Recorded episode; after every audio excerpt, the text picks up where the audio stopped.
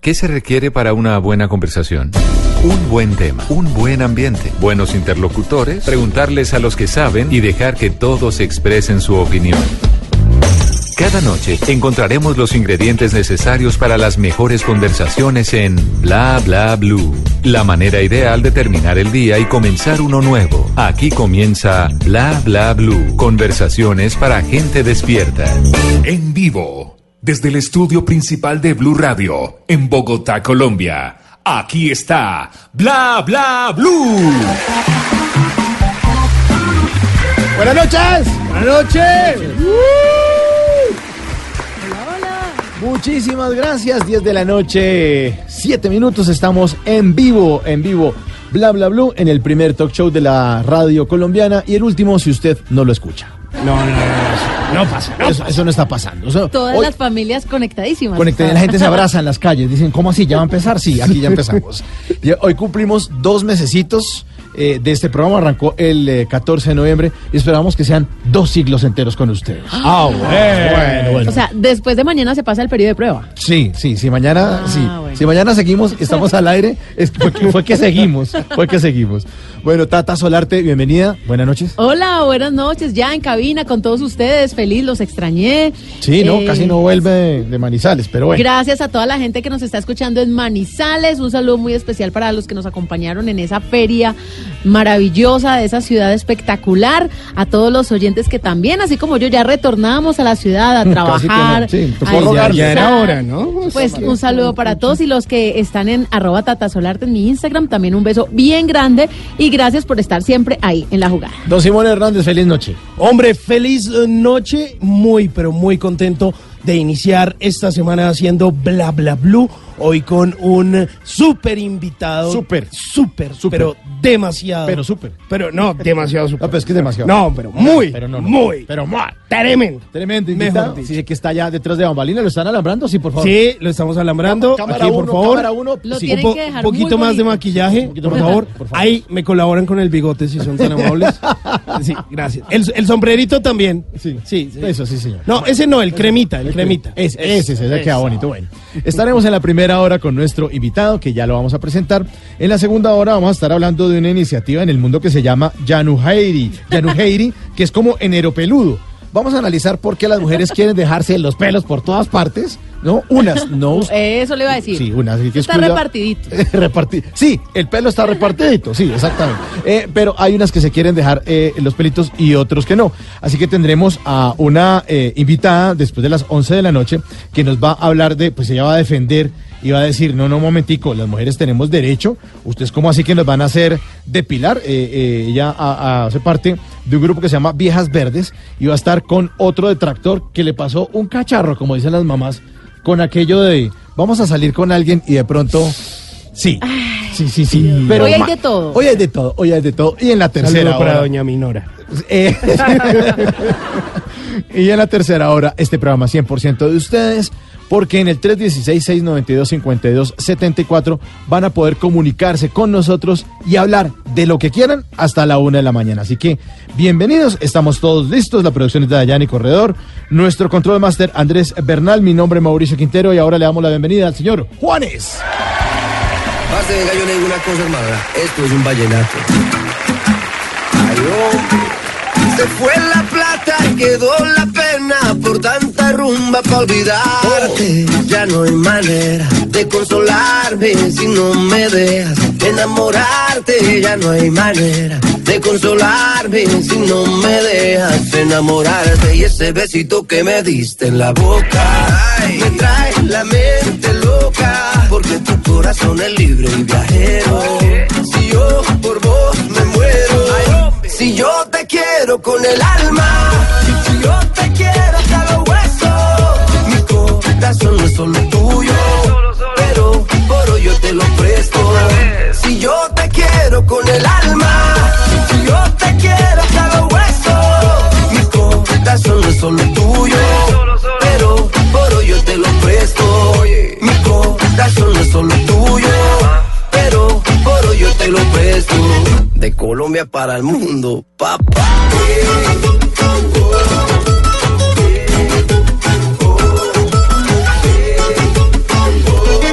L-A-L-O le saco un rato. Raro, caro y no barato. Por ti rescato un gato. Vomito plomo en un plato. Tú tienes algo Kardashian y yo tengo algo de mulato. Y tengo de superhéroe lo que Juana de vallenato.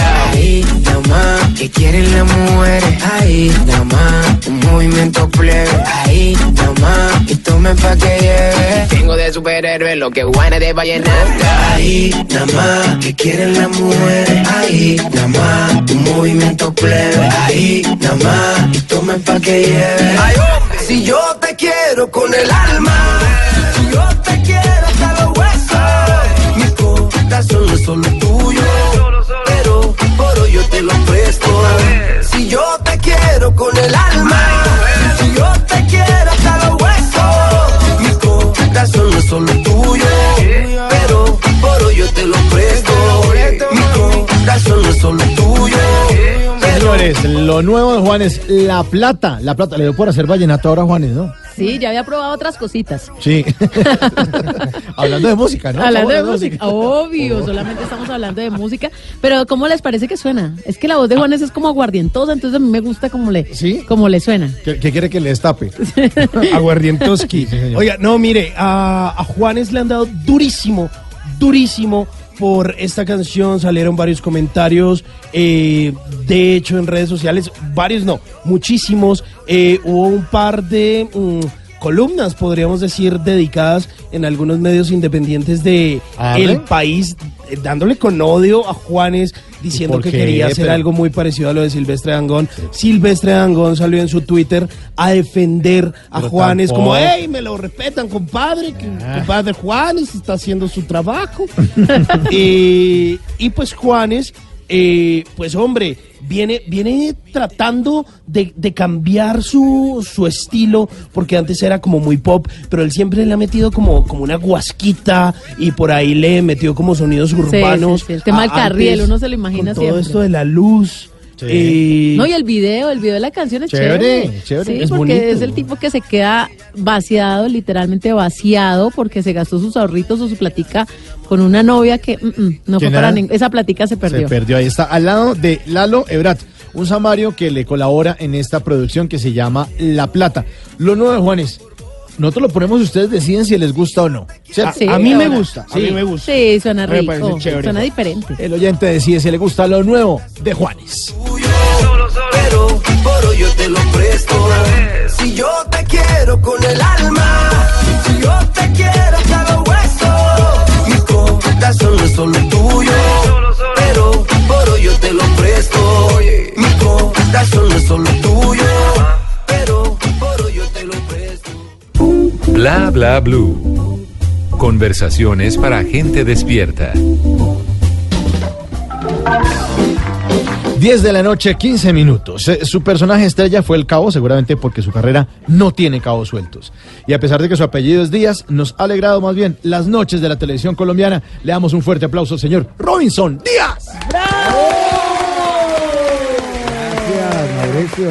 ¡Monstruo! Gracias. Bienvenido a Bla Bla Blue, señor. Muchas gracias, Mauricio. Muchas gracias, Tata, Simón. Un placer estar aquí con ustedes. Bueno, él nos viene a hablar de, de su nueva obra de teatro. Ya tenía una que es La Dama de Negro, que sigue todavía en las tablas. Pero vamos a hablar también, aparte de eso, de su nueva eh, obra que se llama Güences y Lala, más allá del amor. Y además, obviamente, de La Dama de Negro y de toda su carrera, eh, que ya está cumpliendo más de 30 años. Nosotros felices de tenerlo. Muchas gracias. Nos encanta. ¿Y ya se ve la obra, la dama? La Dama de La Negro, Dama de señores. Excelente. Buena. Buena. Maravilloso. Buena. Maravilloso. Sí, yo no pensé que no pudiera sentir terror o miedo en, en teatro. En teatro. ¿Cierto? Sí. Pero bueno. Como si uno estuviera viendo una película Sí, de sí, terror. con efectos y todo muy señor. bien. Más adelante vamos a retomar el tema porque Sí, sí. se le pone uno de corbatín de todas maneras. Pero, pero nos vamos a devolver en el tiempo y vamos a llegar a ese Robinson Díaz vaciado. Ese sin plata, como.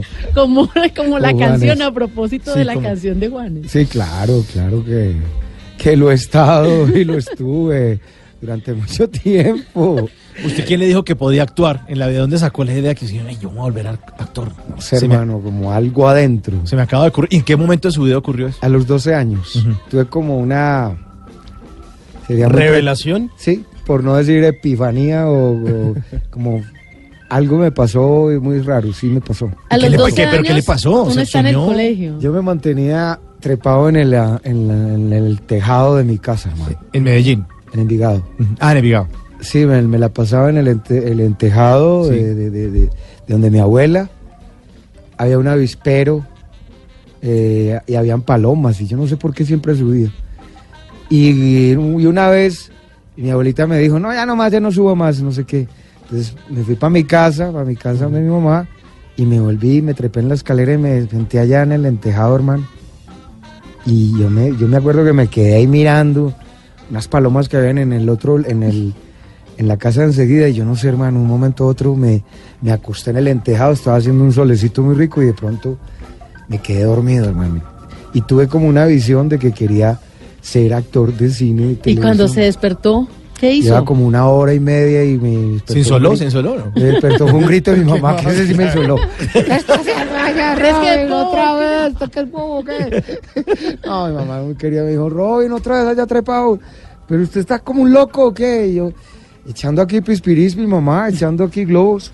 Y, y- y fue como, me bajé y me bajé muy contento, muy entusiasmado porque, porque dije yo, yo sí, quiero, me gusta mucho, me gusta mucho el teatro, me gusta mucho.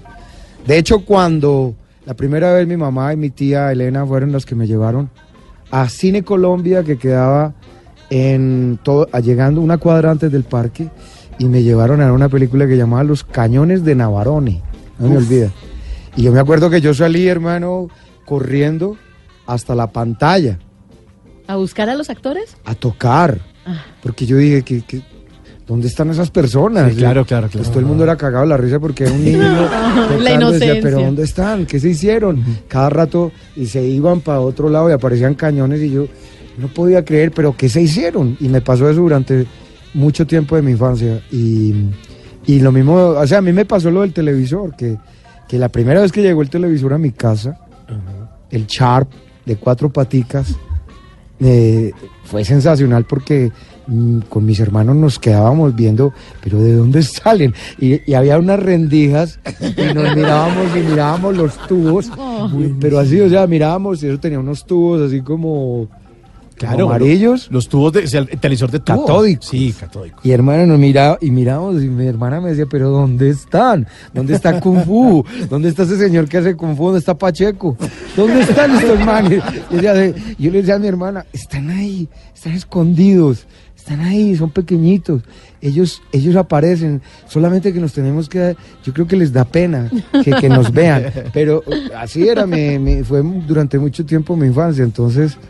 Mm, y mi mamá nos ayudaba, nos ayudaba mucho. Ya, silencio pues, no los vayan a despertar. Ellos tienen que descansar. Vamos a apagar la televisión porque ellos también tienen que dormir y nosotros así, a lavarse los dientes.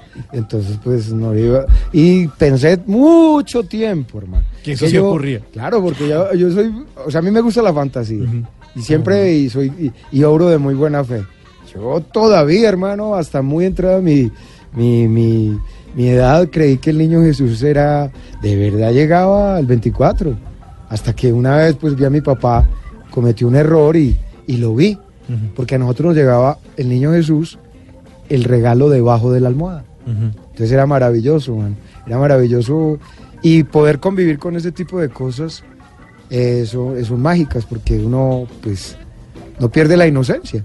Y durante mucho tiempo me, me quise ser actor por eso también, porque hace parte como de mi, de, de mi manera de ver el mundo también, de, Y eso estimula De la creatividad, de estimularle eso a los niños, ese tema de la fantasía, de las hadas, de los cuentos. Más adelante también se ha reflejado en que son personas que les gusta escribir, leer y que a mí me gusta creativas. mucho, por ejemplo, con mi hijo le leía mucho y a mí me leían también, entonces leer cuentos, una buena película y meterse, meterse en el rollo. Y es muy desafortunado cuando uno encuentra que, que, que, pues que Alicia, o sea, no, no hay- en el país de las maravillas, o sea, yo quiero ser el conejo que no tiene tiempo para nada, hermano. ¿Me entiendes? Que este- todo el tiempo está buscando, ¿qué estoy haciendo aquí si debo estar allá? O sea, me dice, pero este tipo no, no tiene tiempo para nada. Entonces, todo, esa, todo, todo fue así como durante mucho tiempo, con la música, con la literatura. Y yo creo que el ambiente de mi casa me hizo que yo pues pensara y soñara siempre que quería ser otro que no fuera yo. ¿Y cómo empezó a acercarse después de, eh, de ese sueño de una hora y media? Usted se bajó del techo y dijo, mamá, yo quiero meterme al televisor eh, como allá. eh, O empezó en el ¿o qué colegio por la edad que tenía, de pronto las obras. de- Bueno, ya después em, ya uno va perdiendo como esa inocencia y, y fue en el colegio, en, la- en el colegio. Primero en la escuela, en la República de Dinamarca, llamaba, que todavía está. Em, En Envigado. esa está en, en Medellín, Esa en- está en Medellín. por el lado de, de Castilla, Ujú. Al frente de la terminal de transporte, Sí. ahí está. Y mm, me, llam- me dijo la profesora, usted, ¿usted le gusta, usted va a ser en la obra que vamos a hacer en la Isla de la Bandera, usted va a ser eh, de, De bandera. de, Condo- que de Colón. Ah, ok. Y yo, Oh. Colón. Ah, Ay, y, y me pusieron a hacer de Colón, y me pusieron una niña divina al lado, Ah, no, pues esa es la inspiración. Divina. La reina Isabel. así como Tata, divina, la reina. Y entonces llegaron los indios, hermano, y e- ese día fue el lanzamiento, pues, y, y nos tuvimos, y no como dos ensayitos, dos reuniones, Ajá. ensayo, que era eso. Y dos reuniones, y tiene ahí, yo me, pues, me aprendí la letrica ahí. Cuando abrieron el telón, hermano, eso era un gentío, y a mí se me fue, ¡fum! me, fue- me borró todo, hermano. Entonces llegaron unos niños disfrazados de indios. Entonces me decía la reina, ¿qué hacemos con estos indios? Y yo, eh, eh, yo, no- yo, que le corten la cabeza. y después que, ¿y qué hacemos conmigo, su majestad? Y que, que le corten la cabeza. Y, reina. y la gente era, juá, juá, juá, me tuvieron que jalar de por aquí del cuello y decir, no venga, porque usted va a matar a todos. Eso era de lo único que se acordaba. Entonces fue mi, mi, ¿cómo se dice? Mi, mi Debut. mi Y debut en la comedia. ya después en el colegio, pues estuve en el INEN del poblado y había un profesor ahí, un muchacho que hacía teatro muy simpático, un muchacho Javier, que dijo, ¿quiénes levanten la mano? ¿Quiénes quieren hacer una obra de teatro? Y yo no sé por qué levanté la mano. Te lo juro, Mauricio, Tata, si no, no sé por qué. Fue como, como alguien, alguien- me hubiera- instinto. Sí, hermano, yo dije, yo, yo no sabía, hermano, no sabía, yo levanté el dedo y, y ahí empecé con una obra de, afortunadamente, de Carlos José Reyes. Hicimos una vaina que llamaba La Piedra de la Felicidad, una obra preciosa que, que, que la hicimos ahí con un montón de, de pelados y tuvimos giras interdepartamentales Ah, buenísimo. intercolegiado. Y de ahí ya me metí a otro grupo y, y ahí después yo dije, no, voy a profesionalizar. Me quedó gustando y me vine a estudiar a la Escuela Nacional de Arte Dramático. Y hoy es uno de los actores más importantes de Colombia. Estamos con Robinson Díaz hoy en Bla Bla Blue. Sí, señora. 10 Gracias. y 24. Bueno, más adelante, eh, Tata tiene aquí una cajita. Más adelante le tenemos una aplicación que le eh, diseñamos exclusivamente a Robinson Díaz, que se la diseñó aquí Don Simón. Y más adelante, pues nos estará contando de cómo empezó a trabajar en esto de la televisión, del cine. Por ahora los dejo con una banda sonora. Banda sonora de El Cartel de los Sapos, donde Robinson Díaz hizo el personaje de Milton Jiménez, el cabo ratón y queso, Frank Muela.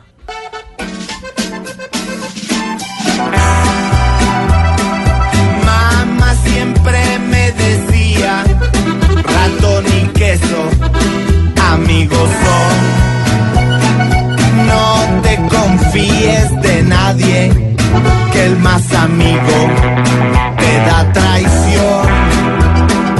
20 litros de acetona, los microondas y un garrafón.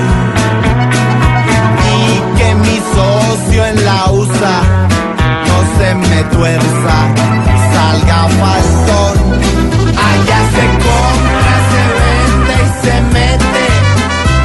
the ground.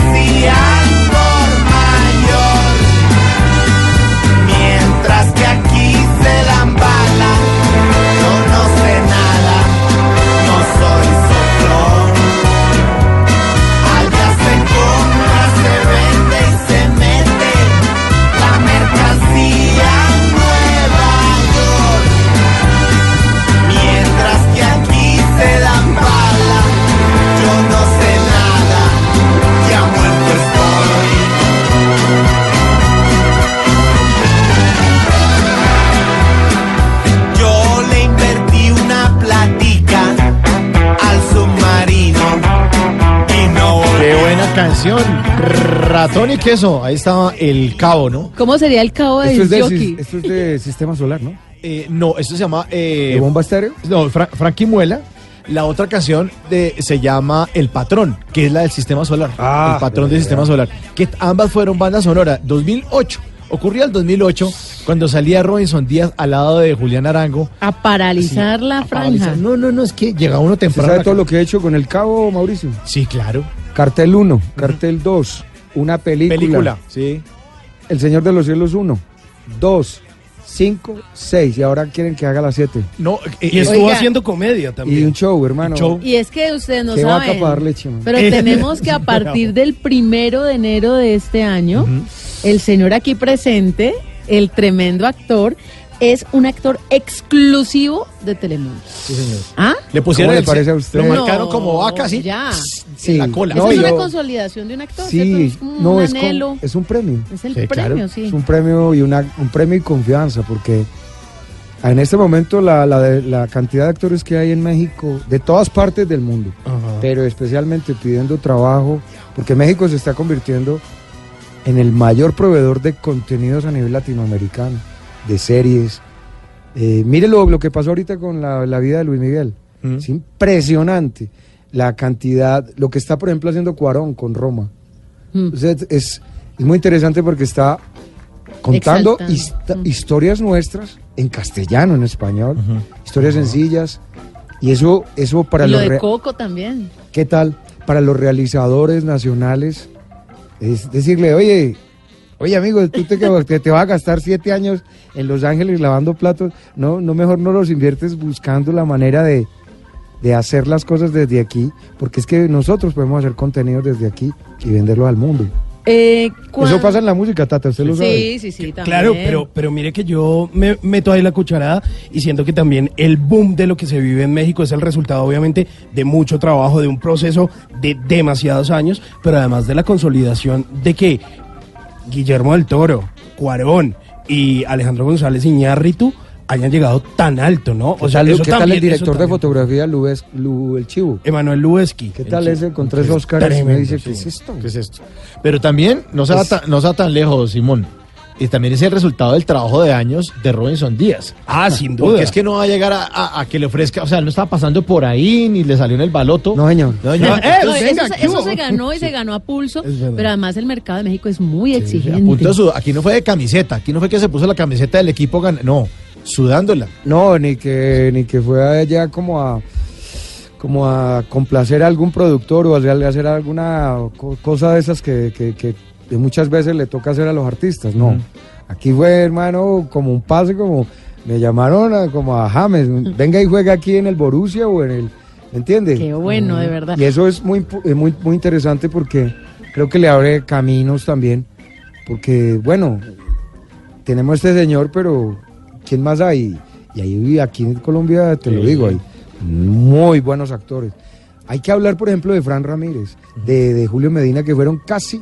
Hay una actriz, hermano, hay una actriz y me encontré, para que lo sepa el, el- el oyente, una actriz en 1940 de Bogotá, que estuvo en la época dorada, que, que trabajó con, con Pedro Infante, que no me acuerdo en este momento, se me olvidó el nombre, tenemos que buscarla ya para que la gente que nos está oyendo sepa que una actriz bellísima además, bellísima, que, que triunfó en el cine, en el cine mexicano, en la época de oro.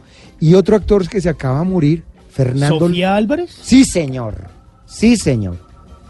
Y Fernando Luján, también un primerísimo actor en México de, de ascendencia colombiana. Le digo, hermano, triunfar en México es muy duro. Porque el codo que hay allá Claro, es muy sí. fuerte. Claro, allá la primera vez, la primera semana que yo estaba grabando el, El Señor de los Cielos, se me acercó un extra. Yo me senté a comer y el tipo se sentó al frente y me dijo, ¿qué onda, carnal? Y yo, ¿qué onda? Ahí te estás comiendo mi comida, ¿no, cabrón? Uy, Y yo, wow. Y le dije, vea, compadre, a mí me llamaron aquí. Yo no me le estoy comiendo la comida a nadie. Me llamaron, me contrataron. No te vine a quitar el puesto. Si estoy aquí, es por alguna carajada. O sea que te va a hacer tragar tus palabras. Y efectivamente, terminamos la temporada 1 y en la fiesta se me, se me acercó, ya borracho él, con los ojos llorosos y me pidió perdón. Pues claro, como Porque le dije, te voy a mostrar con calidad, te voy a hacer... Porque la lengua es el azote del culo, te la voy a meter por allá. Y así fue. Así fue. Bueno, aquí está Robinson Díaz en Bla Bla Blue. Qué buena historia, qué buena invitado.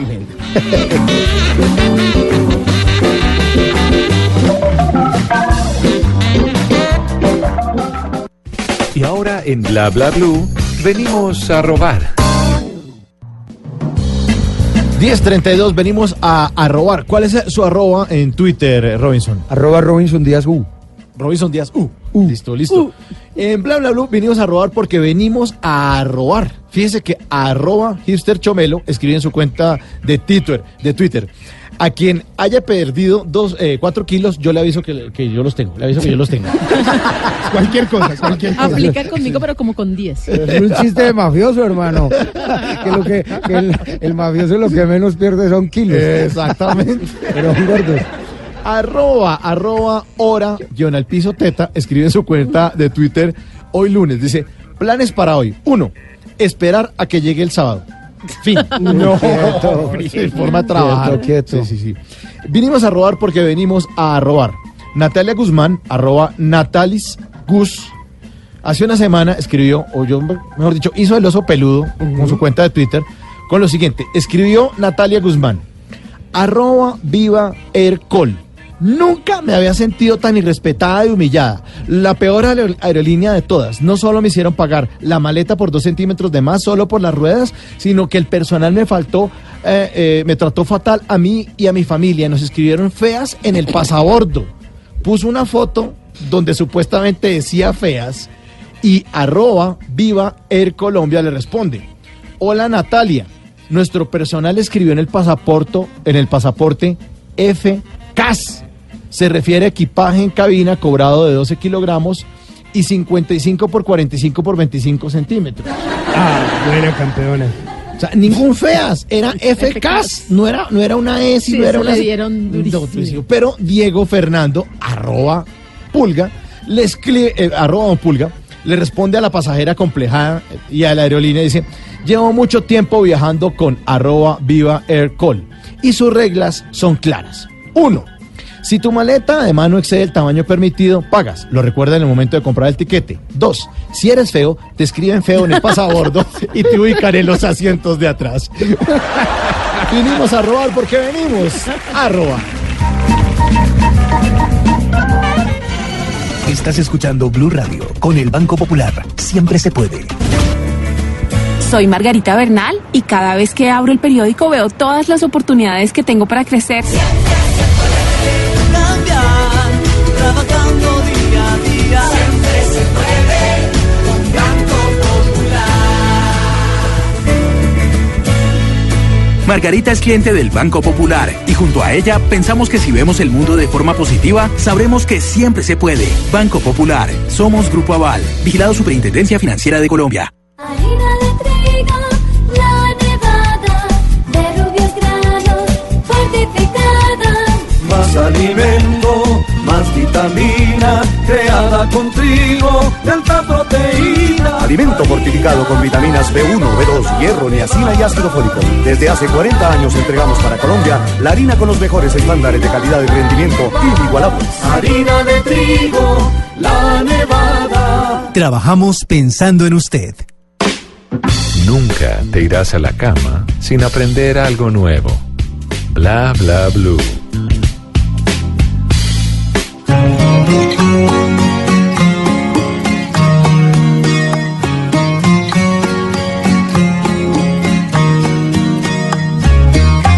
Al cielo una mirada larga, buscando un poco de mi vida. Mis estrellas no responden para alumbrarme hacia tu risa, olas que esfuman de mis ojos a una legión de tus recuerdos me roban formas de tu 10 de la noche, 36 minutos. Esta es la banda sonora de una serie que se llamaba La Otra Mitad del Sol, en la que actuó Robinson Díaz. Es una serie que se transmitió por el canal A, cuando no existían los canales privados. Una serie que protagonizó Alejandra Borrero y Juan Ángel, que hablaba de la reencarnación y de, y de la regresión. El de Robinson hizo el papel de Diego en ese momento. Ah, será precioso, hermano. Los Chévere. libretos de Mauricio, de Mauricio Navas y Mauricio Miranda, que en paz descanse. Hombre, era precioso porque era todo, un tra- todo una cosa con la mitad del sol. No sé si conocen esa, Sí. esa joya que se supone que. eh, Se complementa como el sol y la luna, ¿no? O, no, o es el mismo No. sol. Es un sol partido por la mitad. Por la mitad, es como un dije. Sí. Que Es de se- pareja, o sea. de pareja, tiene exacto. Usted lo uno y el parte y, o su novia. pareja se queda con La mitad. la mitad del sol. Ok. Con la Pues otra yo mitad. tengo eso con mi esposa. ¿Sí? Sí, hermano, eso es. Y se junta. Entonces, a raíz de la serie, porque es como. mm, eh, se utiliza es cuando, cuando tú te encuentras muy, muy, muy fuerte con tu pareja. Y era la historia de Alejandra, que, que- de, de la personaje de Alejandra que eh, te- había tenido vidas pasadas con, con el personaje de, de Juan Ángel. Entonces iban al Bogotazo, a, la- a- a escenas en la Independencia. Diana Robledo se llamaba el personaje de, de, de Alejandra Borrero y el de Juan Ángel se llamaba Felipe Salinas. Sí. Felipe Era Salinas. un niño pupi bogotano. sí, bogotano, muy play. sí, muy play. Y em, lo, lo interesante de todo era como, como ese cuento de que les daban unos traumas o que les daban unos... eh, como que se iban al pasado en momentos, en momentos como críticos de sus vidas. A mí me gustaba mucho. Qué serie tan buena, hermano. Era, era- las entregas eran semanales. Sí, sí, sí. En ese momento la televisión se hacía muy, muy cuidada. Teníamos tiempo de. Entonces, era un elenco muy, muy, muy chévere y los libretos eran una maravilla de actuar. ¿Quién con esos- libreteaba eso? Mauricio Navas, Mauricio, Miranda, sí, lo y, decir. y era, era, ¿cómo te digo? Uy, no, fue la cuna de, de muchos actores, hermano. Empezó Flora, pues Flora Martínez hacía un papelazo. Hizo Y- de Isabel Medina. Sí, y Kenny Delgado, Ana María Martín, eh, eh, Catherine Vélez estuvo. Catherine Vélez. eh, Estuvo Carla Giraldo. mm, era la, la, la niña de la, de chiquitica. la hija de la de maquillaje Sí. de Rosario, de Charito. Y ¿No? ¿a quién estuvo también? Marlon Moreno. No, y estaba, ¿cómo se llamaba la, la como? ¿Quién? Ay, ¿Cristina Lili? Cristina Lili. Sí, claro. No, y pues, y la verdad era muy entretenida, hermano, y era una serie que hablaba de otros temas. No sé. Eh, me gané el premio, el premio Simón Bolívar al mejor actor ahí, a- al, el- al actor de reparto. Me he ganado como, como, en ese momento daban Simón Bolívar, hermano. de- Sí, claro. La actuación. Yo me gané un Simón Bolívar con la mujer del presidente y, con, con- y con la otra mitad del sol. Y después empezaron las, los TV y novelas con fuerza y los Catalinas. Uy, la mujer del presidente fue una cosa impresionante. No, yo no sé, yo no sé cómo ¿no? hacen la versión 2019 de esa maravilla Sí, de, con de serie. Dando muy bueno. tanta papaya. La mujer del presidente. ¿Quién es? ¿Marta Lucía Ramírez? No. Paloma. No, Paloma Valencia. Paloma Valencia. La mujer del presidente con Paloma Valencia. Oiga, Robinson, ¿y usted no le dio duro eh, o no le dan duro a sus compañeros de teatro porque eh, los teatreros, porque usted se metió a la televisión y se vendió? Claro, hermano, ¿Qué? ya. Le dieron palo. Sí, me me- regalar usted. Regalado el, arti- el arte, el artista es el que manda la oreja en un sobre. que sufre en la Candelaria, que pide, no, yo hice todos esos cursos, Mauricio. Y que Yo- se mamó de eso y dijo, no, yo. No, yo no, mano. No, vea, bueno, ya no más. Es, es que uno no extraña lo que no conoce.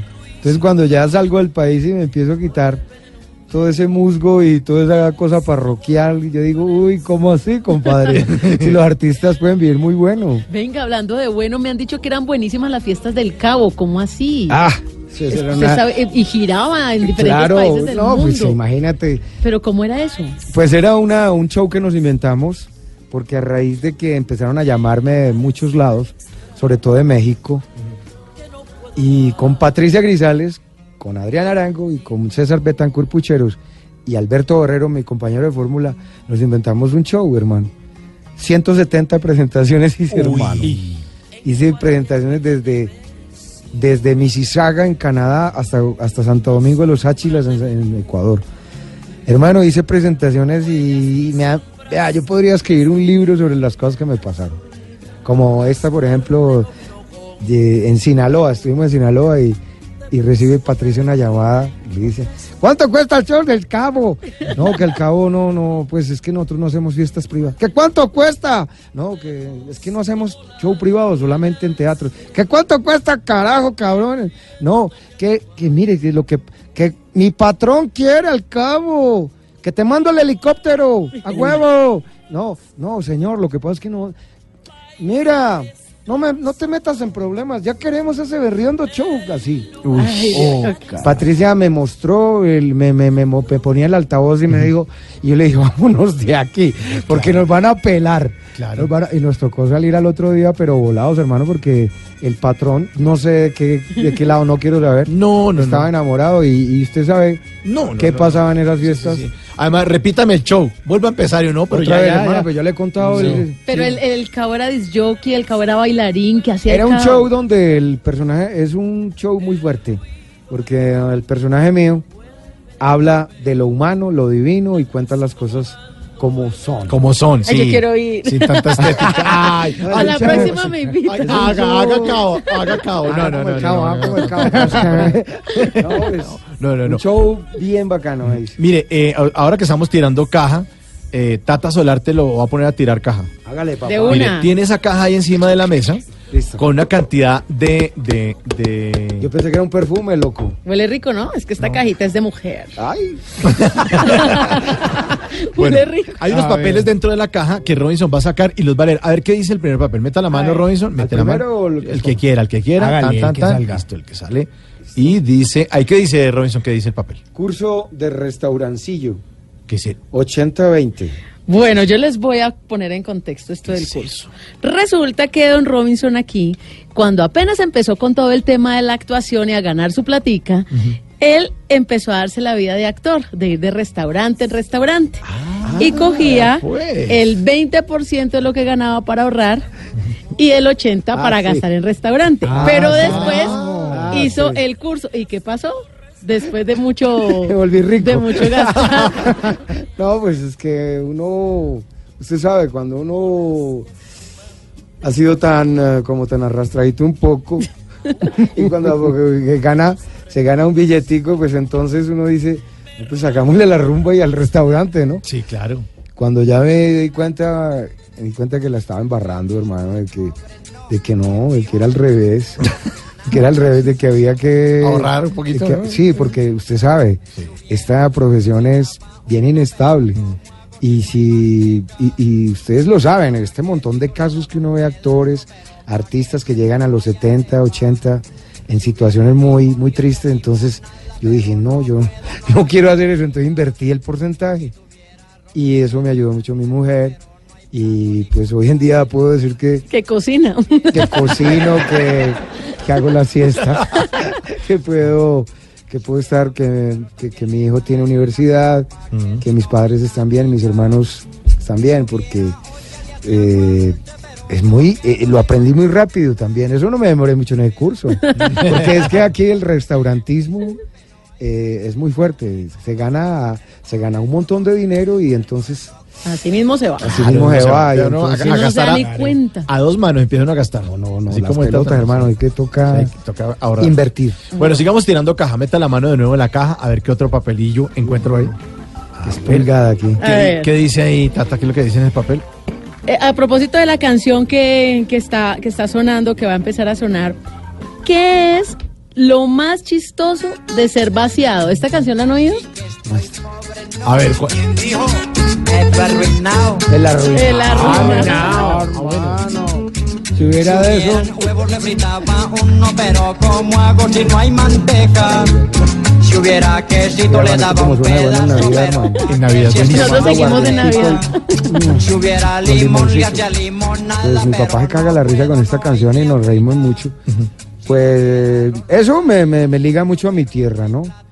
Y qué es lo que más... La- lo más chistoso de ser vaciado. Ah, la primera vez que invité a mi mujer, Ajá. eh, le dije, ¿quieres almorzar conmigo? y no tenía un peso, man. ¿Y tenía qué? como... Y entonces me dice, sí. ¿Y a dónde me vas a llevar? Y entonces me dijo, pues a Crepes. Y entonces Crepes, la que quedaba, yo no sé todavía queda, En el, ¿En el Centro Internacional? Eso, ahí está en la esquina todavía. Sí, todavía. Bueno, ese, ese fue el primero, ¿no? y, dijo- y pues ella me dijo, yo quisiera ir como a comer una ensaladita y, y un crepes. Y yo, hermano, bien montañero, bien pendejo. Y yo, crepes, ¿qué es eso? Bueno, pues fuimos, hermano. Cuando ella empezó a pedir, yo empecé a mirar la carta Ay. y a hacer fuerza y eso era como, eso valía como 15 mil pesos de esa época, ¿no? Eh, 10 mil pesos, yo tenía como 9, y nueve. Ay. yo estaba, pero hermano, mire, hermano, eh, ay. y me fui O sea, para el baño, me fui para el baño, para la casa. claro, me fui para el baño y, y a hacer cuentas. Me fui con la carta y a hacer el- así, puta. Y cuando ya volví a entrar, ya, bueno, sí, comamos eso. Eh, y la cuenta fueron como 9.800 y tenía 10.000. Me quedé con 200 pesos. Oh, entonces, muy triste, pues, pues va a ser vaciar la cagada. Sigamos tirando Pobre caja. pero honrado. Pobre pero honrado, pero Último- caballero. Último papelito. Ella ver. salió feliz. A ver, papelito en la caja. ¿Qué es lo que le dice? ¿Qué es lo que dice Tata? A ver. ¿Qué tiene para decir de Picho y Pucho? Ah, no sé. ¿Sabe ¿qué es? Picho y No, Pucho? ¿qué es eso? No sé qué es eso. No, Ah, no, usted sí no, no sabe. conozco. No sé, no me consta. No, dejémoslo ahí. Dejémoslo ahí porque están, están matando mucho el líder social.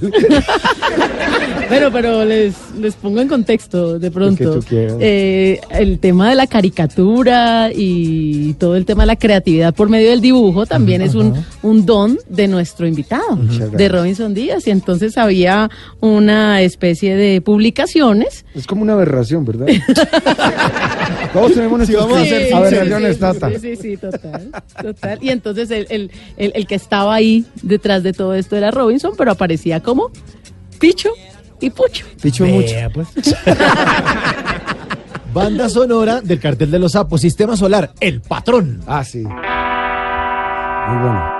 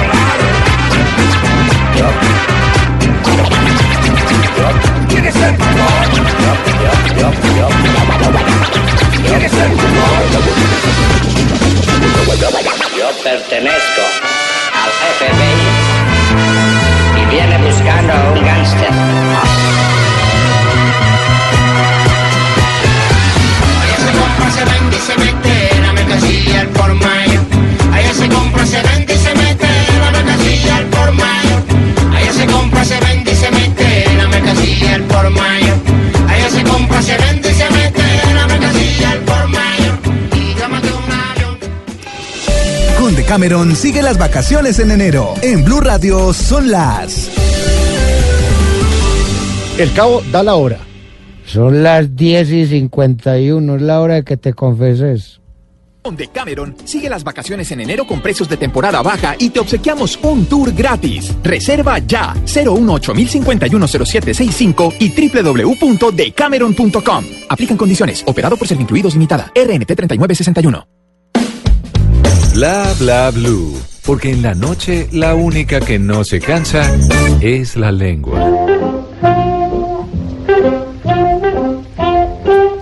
Antes de que se acabe el día, Hay que recordar que un día como hoy, pero del año 1973, Elvis Presley presentó el primer concierto de la historia transmitido vía satélite al mundo, el famoso Aloha from Hawaii.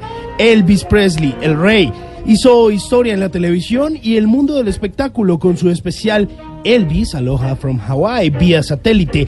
El espectáculo, realizado en Honolulu International Center Arena el 14 de enero de 1973, fue transmitido en vivo a las 12.30 am hora Hawái y con señal a través de satélite a Australia, Corea del Sur, Japón, Tailandia, Filipinas, Vietnam del Sur y otros países. Se, vio en diferido en 28 países europeos, salvo el Reino Unido, pues a pesar de la enorme popularidad de Elvis en Inglaterra e Irlanda, la BBC no quiso pagar la cuota de conexión a la emisión. En Estados Unidos no hubo emisión en directo, para no competir con el Super Bowl en su edición número 7. Y la emisión en diferido se pospuso para que no se pisara con la película de ese entonces Elvis on Tour. Cuando por fin se emitió Aloha from Hawaii en los Estados Unidos, una empresa dedicada a medir la audiencia de este país comprobó que se vio en el 51% de los hogares con televisión. La emisión fue la más vista en los hogares estadounidenses en esa década, incluso por encima de el paso del hombre a la luna. Antes de que se acabe el día, recuerde ser un poquito más noble. Sí, especialmente en las redes sociales. Y no se crea mucho por esos dos mil gatos que lo siguen en Instagram. que a Elvis, en el Aloha from Hawaii, lo vieron más de mil millones de personas en todo el mundo.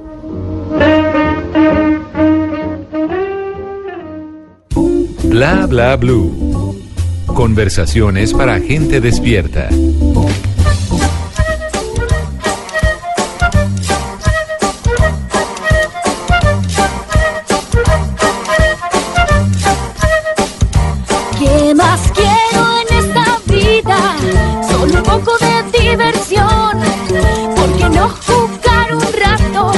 Los que quieren mi sucesión? ¿Quién sabe de paciencia?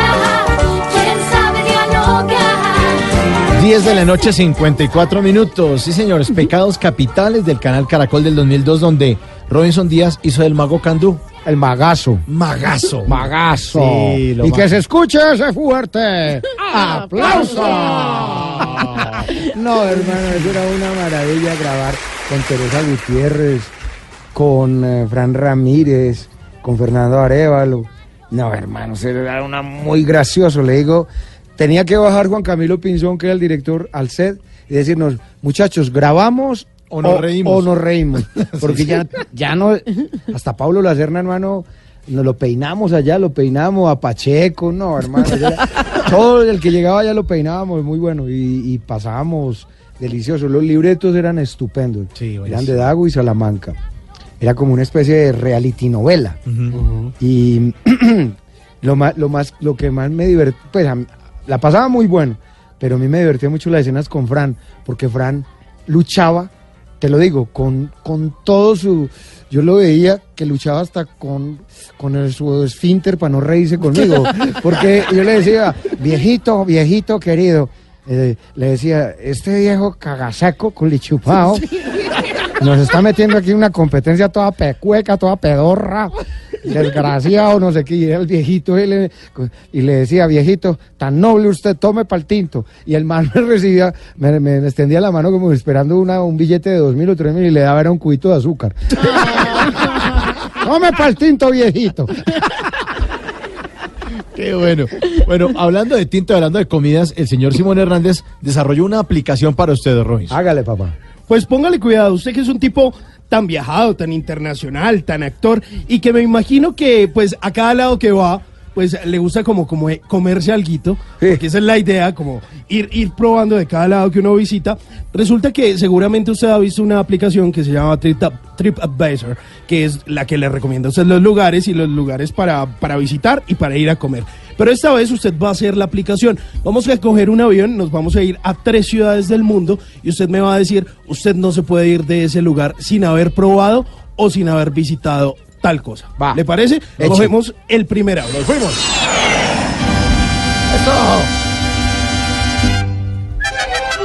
Y este país seguro que se lo conoce muy bien. Y entonces uno no se puede ir de México sin haber probado qué. Tacos en la calle, de suadero, con, em, con bastante salsa picante verde, o ir a comer eh, tacos al pastor con queso, llámese gringa, en la calle, en la, En la calle, calle, sí. en los tacos en la esquina, detrás de en la colonia Roma o en Insurgentes. Los recomiendo a 30 pesos con Coca-Cola fría. Te comes 5 o 6 con cilantro y bastante cebolla. ¡Ay, qué ¿Va a delicia! querer una orden de tacos? Una, va a querer una orden. Pásele, pásele, no le dé vergüenza comprar barato. Buenísimo, y cogemos otro avión ahí cerquitica.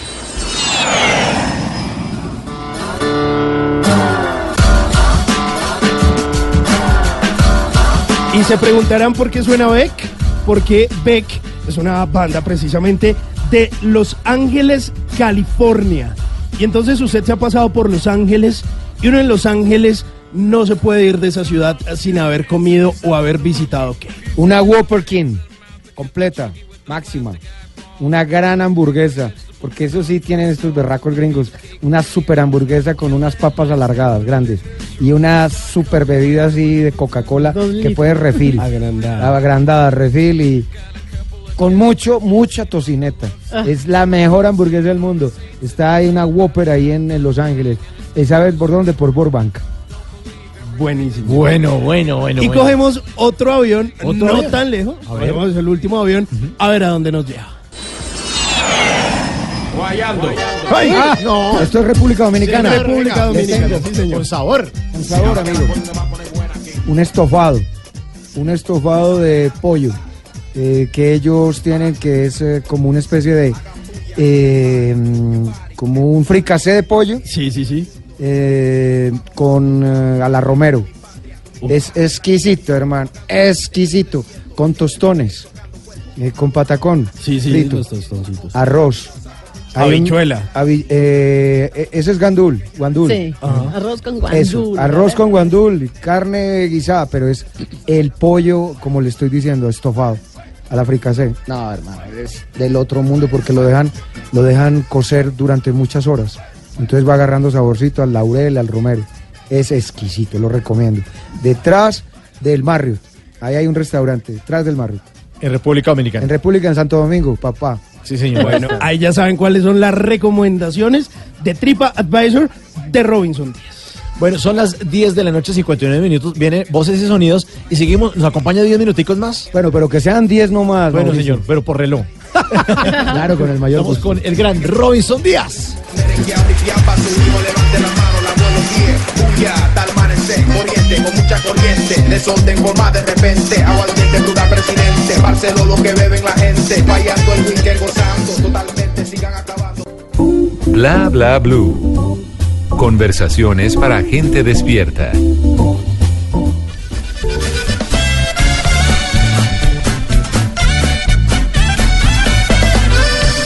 Es el mismo jefe de todos, apodado el Señor de los cielos, como el diablo abusado y perverso, tan amado como deshonesto, su hermano de sangre hecha corta, como brazo derecho. 11 de la noche, 6 minutos. Estamos de regreso con Robinson Díaz. Esta canción, El jefe de todos, de los Cardenales de Nuevo León, banda sonora del Señor de los Cielos.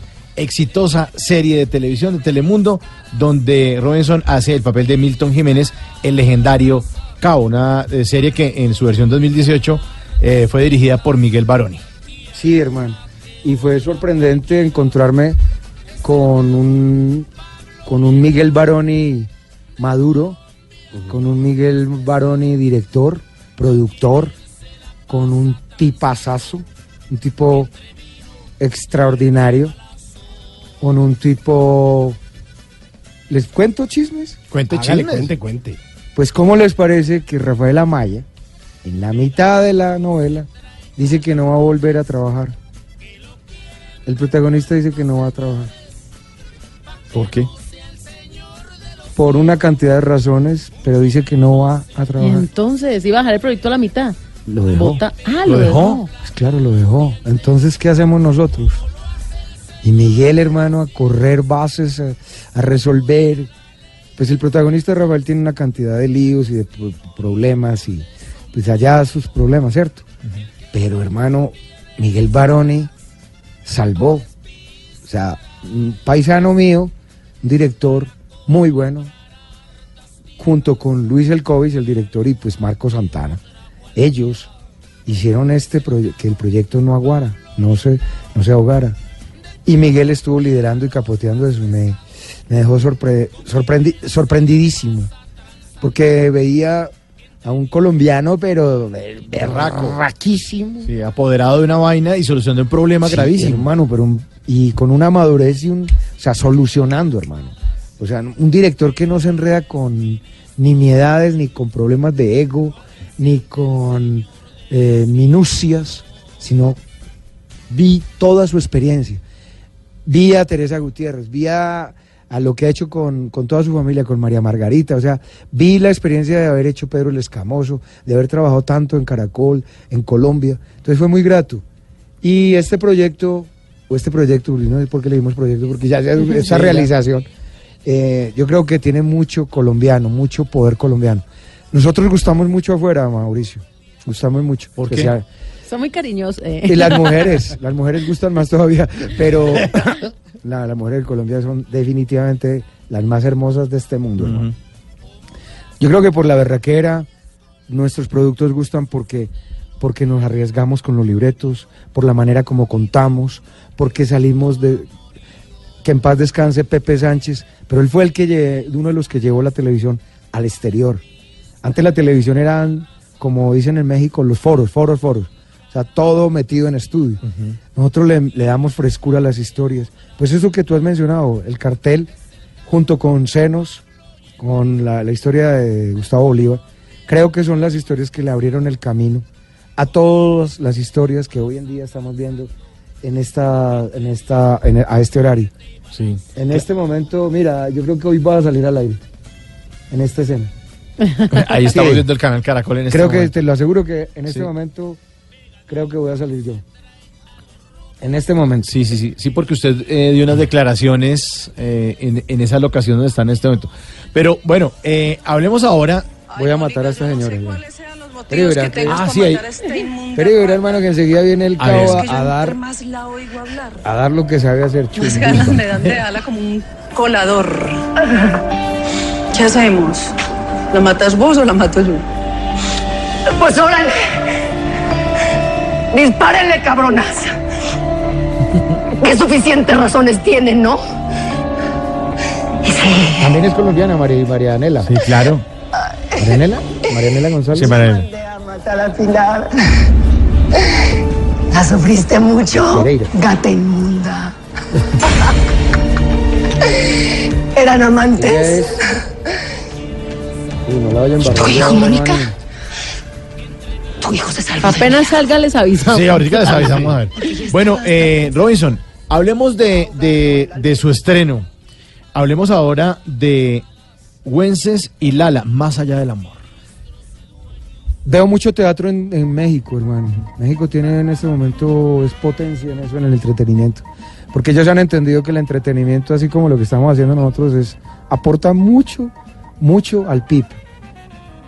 Y el teatro allá es muy fuerte. Sí, Entonces muy me- veo, mucha televi- veo mucho teatro allá. Y de- junto con la Vi la Dama de Negro, me enamoré, la, la traje, la compré, la produje con la casa E.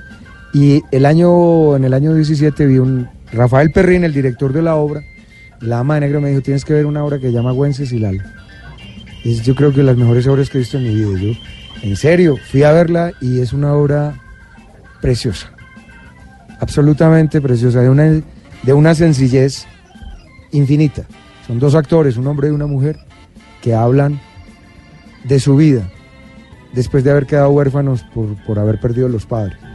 Se van, son como dos náufragos que, que se abrazan y van viviendo la vida como dos, dos terneritos hasta que se convierten en, en viejitos, ya al final de sus vidas. Entonces es como una reflexión sobre las cosas sencillas, sobre el amor, sobre mm, el perdón, sobre mm, los hijos. Yo les propongo es que, por favor, si van a ver Wencesilala, lleven pañuelo, lleven Eso le iba a preguntar que había que llevar. Pañuelo entonces. Pañuelo. Para la dama de negro, llevar compañía y llevar pañal porque te mueres de susto. Pero para esta es, eh, es eh, realmente muy lindo, es de sorprendentemente sencilla y Emotiva. emotiva. Y es este miércoles estreno en Casa E. En Casa E. Y los vamos a presentar Wencesilala los miércoles y los jueves y viernes y sábado la dama de negro. Por ahora en Bogotá. Sí, no, vamos hasta el 31 de marzo y ya tengo que estar el, el primero de abril ya en, ¿cómo se llama? Formado para Telemundo ya, porque ya me llaman... Vea, ya, ya apareció, ya Ya apareció. ahí. El Señor de los Cielos en el canal Caracol, ahí está el cabo. Moniquita, No, Moniquita. ¿a dónde cree que iba? Así que tú eres el nuevo proveedor de los gringos, cabo. Para que vea, doña Moniquita, donde menos se piensa salta la liebre. ¿A usted qué pensó? Que yo me iba a desaparecer toda la vida después de tantos desaires y tantas cagadas que me ha hecho usted. ¿Y casillas? ¿Me vas a cobrar que te entregara con Aurelio? Eh, muchachos, como ya veo que ustedes tienen como muchas Qué cositas que peligro, hablar. qué pues peligro yo ese sí- cabo. Oiga, cabo, pero ahí está. eh, eh, unos, unos oyentes en Twitter lo están saludando, cabo. Salúdelos usted también ahí. Vea. Para despedirnos ya. Para despedirnos, pues, o para despedirlos, pues. Sí. Julián Escobar, Mm. Oliver Cárdenas, H. Buendía, Miche, Michael Rivas, Wilson Hernández y Harley HD. Pilas, pues. Le llegó la hora, muchachos. no, son oyentes. ah, son oyentes, ah, listo. Oh, pues. No se duerman, no se duerman petardos. Robinson, muchísimas gracias por habernos acompañado aquí en Bla Bla Blue. Grande usted, seguirá siendo grande para siempre, porque un artista eh, que le deja cosas a la gente vive por siempre y eso creo que usted le ha dejado a, todos los colombianos y ahora a todo el público en América Latina. Muchas gracias, muchas gracias a usted, Mauricio, a Tata, a Simón, a toda la, la gente de Blue. Muchísimas gracias porque esto se hace con ustedes. Eh, somos, es decir, hacemos el mundo, hacemos el mundo más agradable. Y yo creo que esa es mi tarea, entretener a la gente, darle como, mostrarle un pedacito de felicidad o hacerlo reír. Bueno. Esa es mi tarea. Robinson Díaz en Bla Bla Blue. Muchas gracias. Gracias.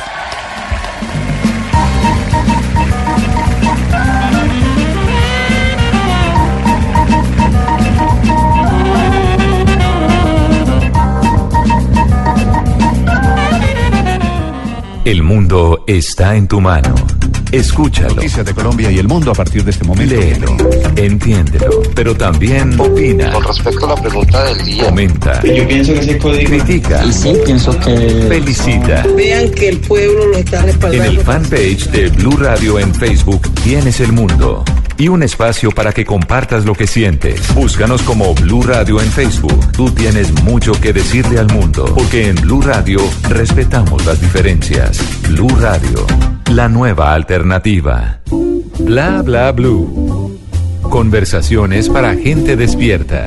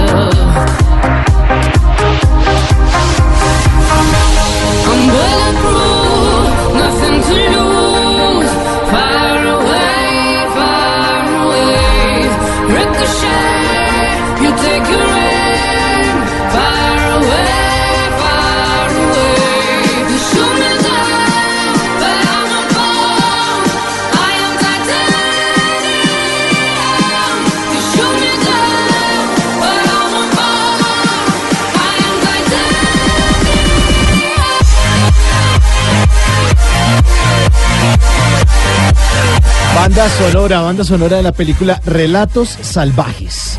Peliculaza. Peliculaza que además estuvo nominada a los Oscar, una de esas películas argentinas que seguramente creíamos que se iba a llevar el galardón eh, para completar lo que ya había hecho El secreto de sus ojos, pero fue precisamente una película que narraba o contaba varias historias y la historia final pues eh, tenía que ver con un matrimonio eh, que se estaba celebrando y se descubrió por ahí una infidelidad. Y, en uno de esos eh, bailes o precisamente en ese baile para celebrar pues esa unión matrimonial pues sonaba esta canción de David Guetta y era por ahí de las primeras veces que teníamos la oportunidad de escuchar la voz de Sia en el año 2011 esto se llama Titanium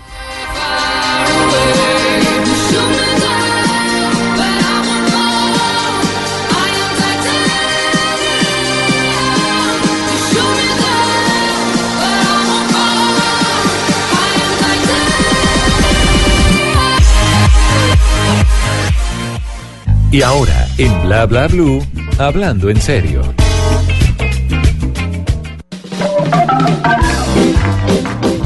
Ahora sí hablamos en serio. 11 de la noche, 19 minutos en Bla Bla Blue. Y les habíamos contado al principio del programa de una iniciativa que se llama Yanuheiri o Enero Peludo, que me lo propuso Tata Solarte. No sé por qué, Tata. Pues porque justamente vi que el tema estaba dando mucho de qué hablar y aquí como bla hablamos de todo esto, pues justamente se me ocurrió decirle, bueno, hagamos este tema, hagamos un debate, eh, así como es verdad que los caballeros las prefieren rubias, ¿será que el pelo influye o no en los gustos y preferencias de las personas? ¿Qué está pasando con el cuerpo de las mujeres? ¿Dónde está el tema de la naturalidad, de ser eh, uno mismo cada vez sin tantos prejuicios y sin tantas esclavitudes como el tema de la peluquería con los crespos o como el tema de la cuchilla de afeitar para eh, el vello púbico o el vello de la axila o el vello de todas partes de las piernas también. Entonces, por eso este enero de pelos, porque es una campaña que se está formando en el mundo a través de Instagram, que invita a las mujeres a no depilarse nace de la idea de ver normal y aceptar el vello femenino como algo natural. Y por eso está el movimiento del cuerpo normal, el cuerpo al natural. Al natural, sí. El Yanuheiri, que es como la mezcla de Januari, enero, y Heiri como Sí. peludo, o sea, el enero peludo. Claro, básicamente es de 12 meses del año, usted mujer no sea esclava uno, no sea esclava de la máquina de afeitar, de la rasuradora, de la crema de depilación, sino que tenga su vello, eh, no se depile ni en las axilas, ni en las piernas, ni en el bikini el primer mes del año. Ojalá los 11 meses que siguen tampoco, Y pero pero es que la, es difícil. la iniciativa es enero. Sí, Básicamente. por lo menos de aquí a- a- al 31 les quedan 15 días para dejarse crecer esos pelos. Exacto, porque yo, yo había visto precisamente era, pero en, en noviembre, que había una campaña, pero de los hombres para dejarse La el mostacho. Ah, Sí, pero eso es otra cosa. Precisamente, pero es otra cosa. Claro, porque, porque además, porque eh, eh, supuestamente las mujeres no tienen que tener pelos en ninguna parte del cuerpo, solo en la cabeza, no sé qué. Los No peludos en la lengua. Sí, pelos en la lengua. los peludos son- somos los hombres, supuestamente. Pero para eso hemos invitado a Bla Bla Blue y han aceptado la invitación muy comedidamente Juliana Abaunza, que es feminista, hace parte del colectivo Viejas Verdes, y eh. Sergio Borja, que es libretista, comediante, publicista y un gran tuitero, o twitter, como le dicen. Eh, Juliana, buenas noches, bienvenida a Bla Bla Blue. Hola, buenas noches. ¿Cómo están? Gracias por recibirme. Bueno, eh, don Sergio. Bien, Mauricio, ¿qué ha habido? ¿Bien o no? Bien, bien, bien. sí, un, poquito, un poquito agripado, pero... ¿Otro agripado? No, pero es que ¿qué vamos a hacer? Ya, los agripados somos más. Sí, o sea, la gripa me tiene con el Yanuheiri a mí que... Con poquitas ganas de, de arreglarme. Bueno, eh, hablemos, hablemos del tema, eh, Juliana, eh, porque los cánones de belleza han determinado desde hace unos años para acá que las mujeres no deben tener pelos en las piernas. Yo recuerdo, imagínense como por allá, eso es como los años 40, las mujeres todavía se dejaban los pelitos en las piernas. Pues Sí. Sí, sí, esto no es una moda que venga de hace siglos, sino es No es tan más el, natural. es más el tiempo que las mujeres duraron dejándose los pelos que el tiempo que llevan quitándoselos o llevamos quitándonoslos. Entonces sí es una cosa bastante antinatural, pero como todo uno cree que lo normal por alguna razón es que las mujeres no tengamos pelos, porque la feminidad y porque la publicidad dice que uno no tiene que tener pelos y porque te venden cuchillas rosadas y te venden banditas de cera y la depilación con láser. Entonces, en algún momento nos lavaron el cerebro y pensamos que lo normal es que los hombres sean peludos y que las mujeres no tengamos pelo en ningún lado, excepto en la cabeza. En la cabeza y en las cejas. Y en las cejas. Sí. Importante las cejas ahora. Entonces, eh, pues esta moda del Janu Heiri, me enteré cuando ustedes me invitaron a esto, no sabía que estaba pasando, Y- pero me parece y- lo máximo. Y entró en la moda, apenas le invitamos, usted No, colgó y pues dijo, ya. sí, realmente yo estoy en la moda de como por temporadas. Yo antes era súper radical, como me quitaba todos los pelos de verdad de todas partes, eh, tenía que quedar como una foca, básicamente. Pero eh, luego me fui a estudiar a otro país y pues ya no tenía plata para pagarme depilación con cera cada mes, porque era o comer o depilarme con cera. Entonces ahí dije, "Mm, más bien voy a empezar a Me cuestionar, depilo. voy a empezar a cuestionar los estándares de belleza patriarcales Claro. en lugar de buscar la plata. Y ahí me di cuenta que realmente a nadie le importa. Eso es algo muy, o sea, fue una revelación. Yo dije, no, la gente en la calle me va a mirar, me van a rechazar porque tengo pelos. A nadie le importa. Aparte nadie, o sea, Pero usted salía con falda, en ese otro país estaban en verano, usted salía eso fue como- en, en invierno que dejé de depilarme. Ah, pues ahí sí y este- pues sí, era súper fácil.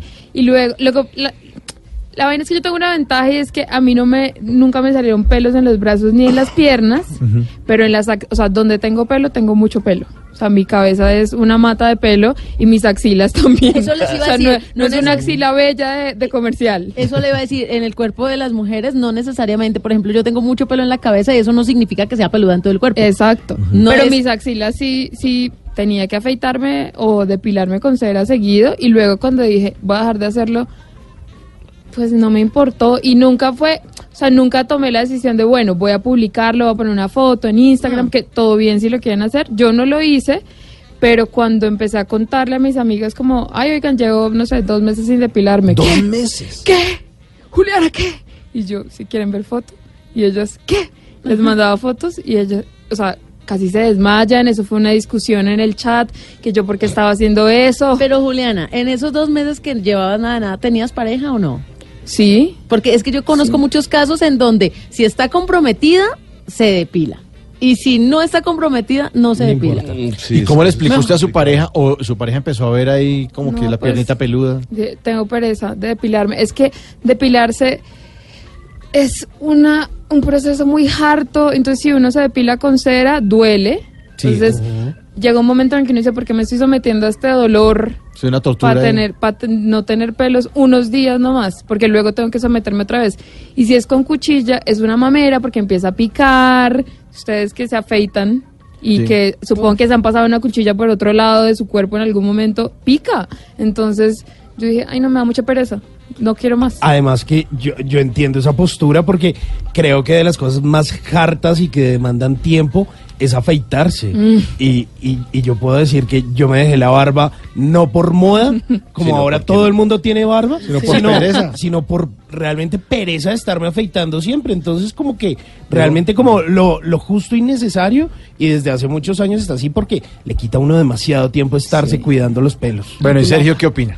Pues yo sí prefiero como pues sin tanto pelo, pues la pareja. Pues yo, yo también, pues no me depilo, pero sí me echo una pasadita ahí. Pues, Dicen que- eh, Pues porque eso también como que ayuda a que se le vea un poquito el tamaño. Pues, pues, no, no porque Es sea verdad. muy grande, sino para ayudar a que se vea más grande, pues porque el mío no es que sea muy grande, pero pues si está peludo, pues no se ve, pues No, es como escondido destaca. entre el matorral. Es que además yo creo que el, el- la cuestión es como también como de confianza. O sea, pero uno sí como que de entrada, de entrada, si uno está saliendo con una vieja y las primeras tiraditas y la vaina, pues uno sí, pref- pues yo, en mi caso personal, sí preferiría depilada. Pero si ya la relación va para largo, pues ya, pues los dos Pues- con el matorral para adelante. Pues. ¿Cómo? Pancho Villa.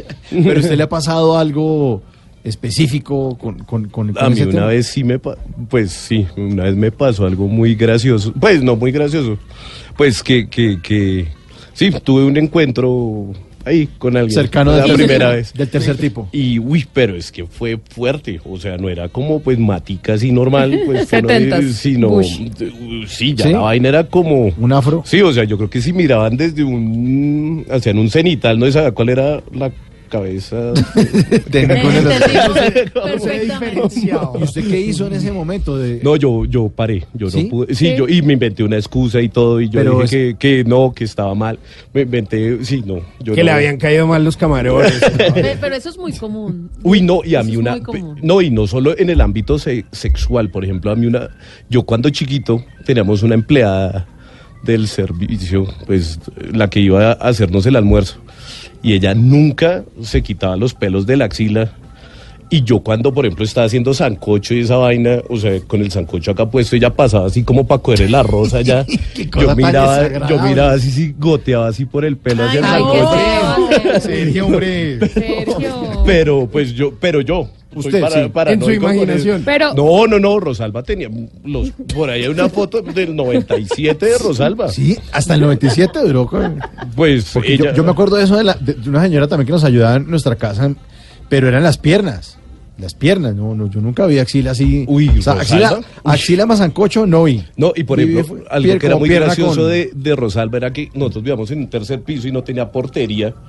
Y cuando llegaban mis amigos del colegio y timbraban y ella salía y como, ¿qué hubo? Y abría Y la- salía así, pero la la verdad ventana. sin ningún pudor que tenía la axila, pues fuerte, pues, o sea, era una vaina que irradiaba Poblada, mucho poblada. pelo, sí. Pero eso, eso me, eh, siempre me ha causado curiosidad porque, pues obviamente es una decisión personal, quien quiera depilarse todo Claro, bien, quien quiera dejárselo todo bien, pero ¿por qué? O sea, creo que vale la pena examinarse y evaluar por qué es que le causa a la gente tanto shock ver una axila peluda en una mujer. O sea, si tú ves un zoom de una axila peluda y piensas, ah, bueno, es un man, no te dan ganas de vomitar, pero apenas ves a Rosalba con la axila peluda, algo pasa en el cerebro que es cortocircuito, porque es que una mujer no debe tener la axila peluda, pero es lo mismo que una axila de un man. Pero yo también me paso por No, la- es que eso era lo, eso era lo otro que yo iba a No, decir. además que tú no veías depilarse- la axila de Rosalba. no, no depilarse, no depilarse no significa que uno no pueda cuidar, o sea, hay- las tijeras son el elemento más maravilloso del mundo y uno puede podar las cosas y bajarse, yo me bajo los de las axilas, todo bien, pero pues si alguien se los quiere dejar completamente largos y se quiere dejar afro, pues Ah, no, sí, no, pues. pues sí. a, a- a mí tampoco me gusta los manes que tienen afro gigante. Las. Me, me- no, Abajo. eh, sí, no puedo. Y el no man de, el eso. caso contrario, el man depilado como un Cristiano Me Ronaldo. parece lo máximo. ¿Sí? Me ¿Sí? pare- sí, es que no les digo que yo tengo como una, una vaina, es una cosa personal, no me gustan los pelos. Pero entonces luego fue que dije, hey, tengo que cambiar, tengo que ser una persona que acepta su cuerpo tal y como es. Pues la realidad es que hoy la gente se está quitando los pelos. Yo, por ejemplo, hago parte del grupo de depilación definitiva láser y cuando voy, la persona que me atiende, a mí me encanta hablar con ella porque la sesión dura más o menos 45 minutos. ¿Y eso cómo, cómo Y funciona pregunto, eso, Tata? Eso es... ¿Cómo funciona? Pues te hacen una valoración, te preguntan de dónde te quieres quitar. Entonces, en el caso mío, piernas, bikini, axila, eh, cola, pero pues muy poquito. ¿Y cuánto vale? cejas. Eh, bueno, todo el paquete puede costar 4 o 5 millones. Todo el paquete completo, pero es que son, pero es que eso te puede durar todo un año, te Pero puede es- durar 10 meses. Pero es entonces que tú le devuelven los pelos. ¿Cómo así? o sea, uno paga, Una peluca. uno paga 4 millones de pesos por no tener pelos. No, ¿Nunca no, no, jamás? Lo que pasa es que las sesiones son dependiendo tu vello, dependiendo tu vello es una vez al mes o una vez cada dos meses. Entonces tú te puedes pasar, Ah, por decir algo, todo el 2019 haciendo las sesiones, pero eso te dura de 5 a 6 años Ah. y, y- y no vuelve a salir igual. Pero lo que, lo que les iba a contar era que aprovecho y hablo con la señora que hace eh, este, este procedimiento y ella me dice que cada vez son más los hombres que se lo están haciendo. O sea, que las mujeres es normal el tema del bikini, pero los hombres y no necesariamente homosexuales, hay muchos que van con sus esposas y se hacen y se quitan, especialmente los hombres, la parte de abajo de la barba, que es donde más se irritan después de la afeitada. El tema del pecho, el pecho peludo ya no. El Austin Powers. Sí. La cola, los hombres se están quitando mucho los pelos ¿De de, la la, nalga? cola. Sí, señora. Y blanqueándoselo, la ¿no? espalda. No, no, no, hay Sí, blanqueamiento está de ahí también. ano. Y el tema de, las, de la cola, la espalda y la niez.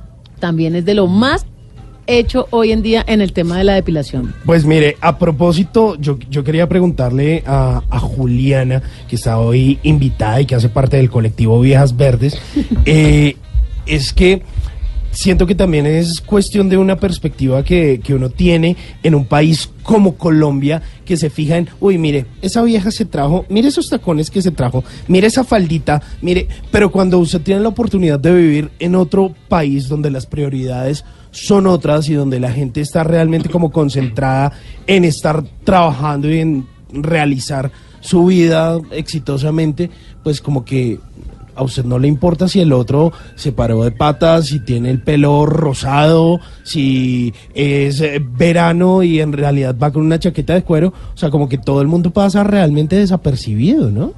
Es, es, es una cuestión también de como de, de estructura social. Sí, y también, o sea, también depende del tamaño del círculo social de uno y de la ciudad en la que esté. Obviamente en una ciudad más pequeña todo el mundo se conoce con todo el mundo y todo el mundo está pendiente de cómo se viste, qué se pone, qué se hizo, tiene el pelo, no se depiló la ceja, no se afeitó. En una ciudad gigante donde a nadie le importa a nadie, pues nadie se fija en si te depilaste o no. Y también es, creo que también eso coincidió con no solo con que era la ciudad, sino con que fue un momento de mi vida en el que yo dije, ya me van a dejar de importar cosas que antes me importaban mucho, que creo que coincide con cumplir 30 años y muchas mujeres pueden respaldarme en esto, que al cumplir 30 uno como que deja de preocuparse por vainas que antes lo atormentaban. Entonces yo, cuando cumplí 30, dije, ay, me voy a pilar cuando se me dé la gana. Cuando yo diga, esto va a ser, lo voy a hacer porque voy a estar, no sé, un mes en la playa o porque voy a darle un regalo a alguien. Pero, pues, de resto, nada. 11 de la noche, 34 minutos. Estamos hablando del enero peludo. Pues que lo- lo- año, ¿qué? sí. El tema está de pelo. Yanu Heiri. Yanu- Yanu Heiri parece como un nombre de una vieja de soledad. Yanu Heiri. Yanu Heiri. Eh, Yanu Heiri. Ay, Heiri, pon la canción ahí de Carlos Vive, 11.35.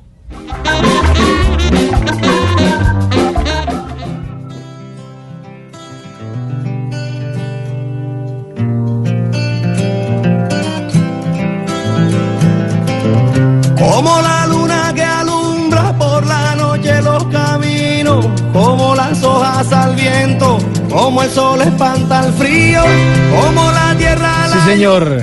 La Tierra del Olvido de Carlos Vives, eh, a propósito de un documental que está haciendo que se llama Colombia en una canción. Está reuniéndose, o se reunió ya para hacer un documental eh, con varios artistas eh, invitados en lugares y, y además se juntó con ellos para hablar de la música y además para proponer eh, hacer entre ellos una canción como la que después hicieron, eh, que se llamaba La Tierra del Olvido 2015, como una colaboración entre varios. Se llama Exacto. Colombia en una canción. Y ahí precisamente estaba reunido. Maluma, el Cholo Valderrama, estaba Fanny Lu, estaba Fonseca, estaba Andrea Echeverry de los Aterciopelados.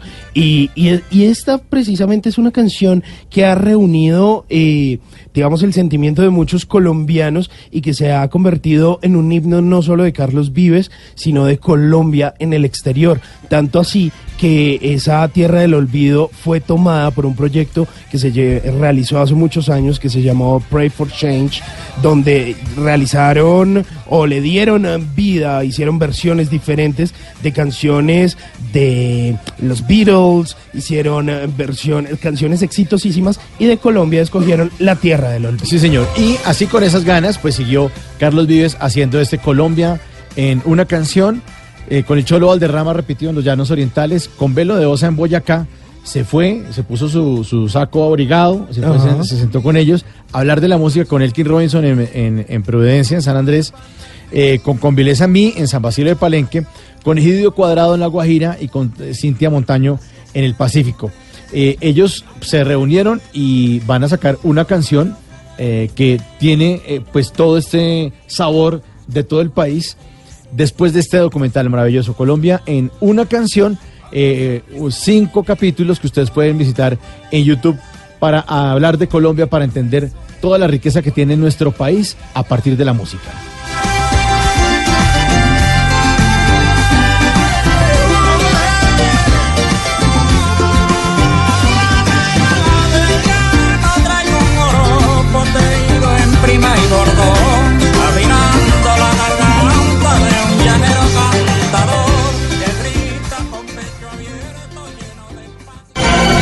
Estás escuchando Blue Radio con el Banco Popular. Siempre se puede. Soy Sebastián Pardo y todos los días veo cómo con esfuerzo y dedicación mis ideas se convierten en grandes proyectos.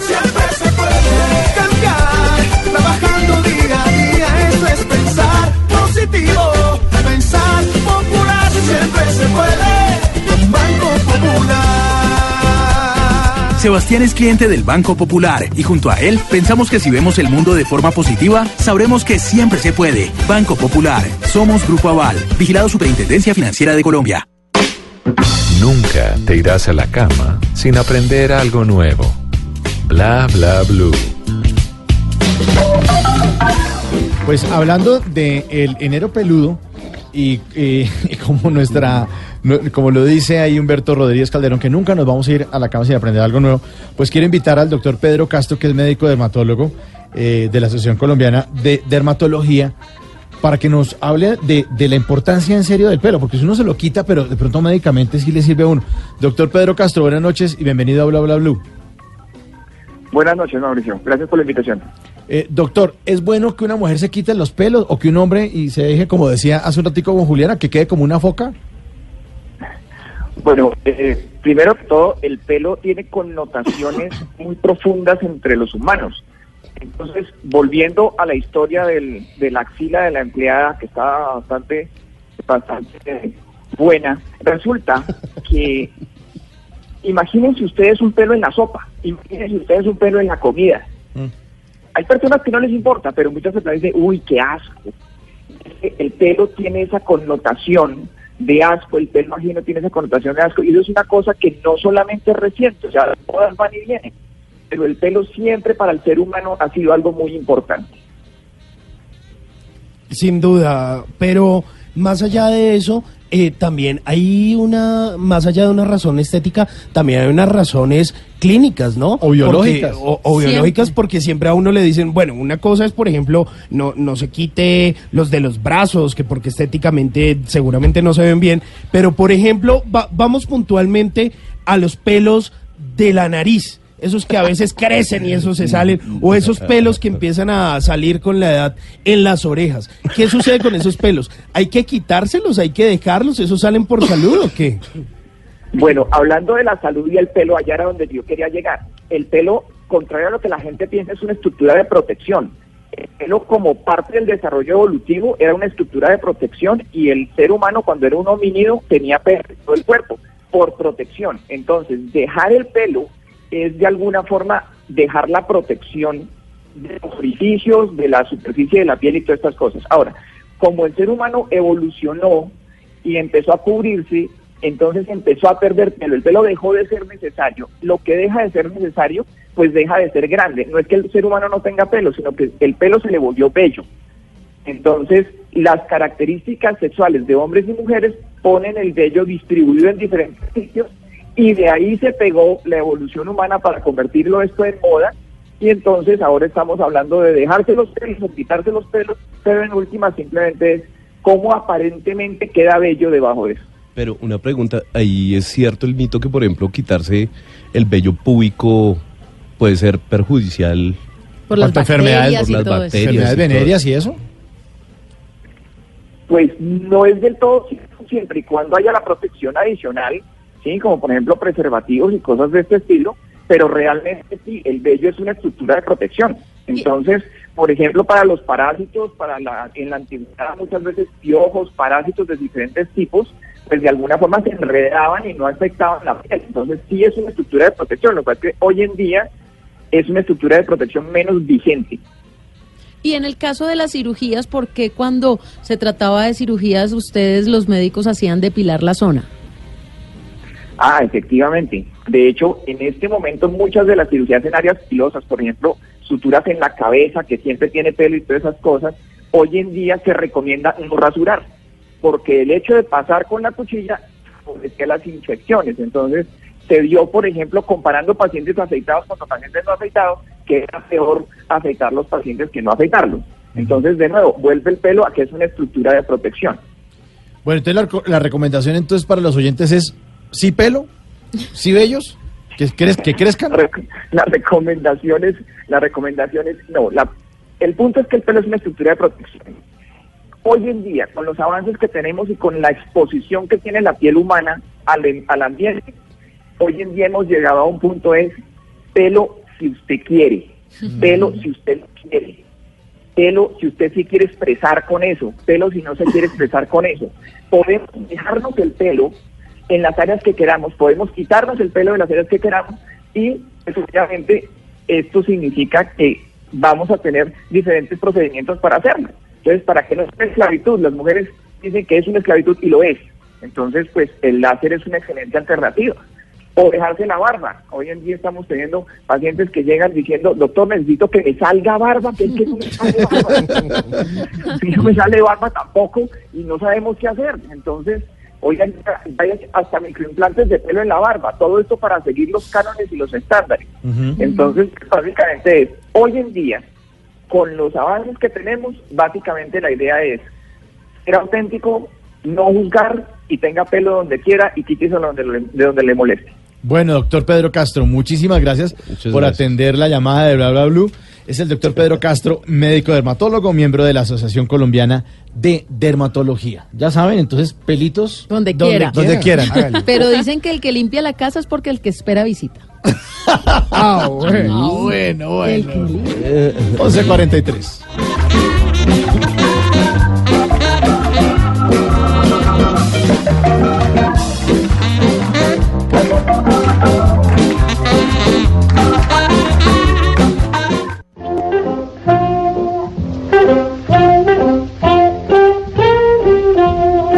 Antes de que se acabe el día, hay que recordar que un día como hoy, pero del año 1977, nació Yandel. Sí, el cantante puertorriqueño del mismo dúo Wisin y Yandel, Yandel Veguilla Malavé, de Caney, Puerto Rico, pa'l mundo. Como dice en alguna de sus canciones, Yandel, antes de tener la ilusión de ser artista, trabajaba de barbero en su pueblo, Cayey, tenía una barbería que se llamaba Yandel Barber Shop. Pues en 1998, como dúo musical junto a su compañero Wisin, incursionaron en la música y grabaron temas para la colaboración de un disco llamado No hay miedo 3 de DJ Dicky. En 2003, Yandel lanzó su primer álbum de estudio llamado ¿Quién contra mí? Mientras que el 10 de febrero del 2004, Wisin lanzó también su primer álbum de estudio titulado El Sobreviviente. Durante este lapso del tiempo, el mundo del reggaetón estaba muy preocupado. Se especulaba acerca de la separación definitiva de este dueto, suceso que no ocurrió, ya que en el 2005 el dúo volvió a unirse. Publicaron su quinto álbum de estudio que se llamó Palmundo, su álbum más exitoso. Sonaron en países asiáticos como China, Japón, incluso en algunos países de Europa. Después del lanzamiento de su último disco, junto a Wisin, llamado Líderes, Yandel quería reiniciar su carrera como solista. Esta vez se separaron.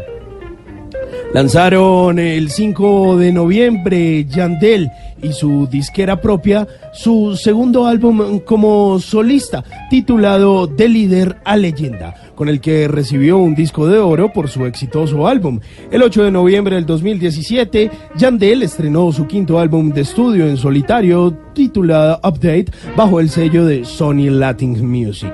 Antes de que se acabe el día, recuerde que también un día como hoy nació Dave Grohl, líder de los Fighters, pero le apuesto que se ha bailado más perreitos con W y Yandel que las canciones que se ha cantado completas del ex baterista de Nirvana.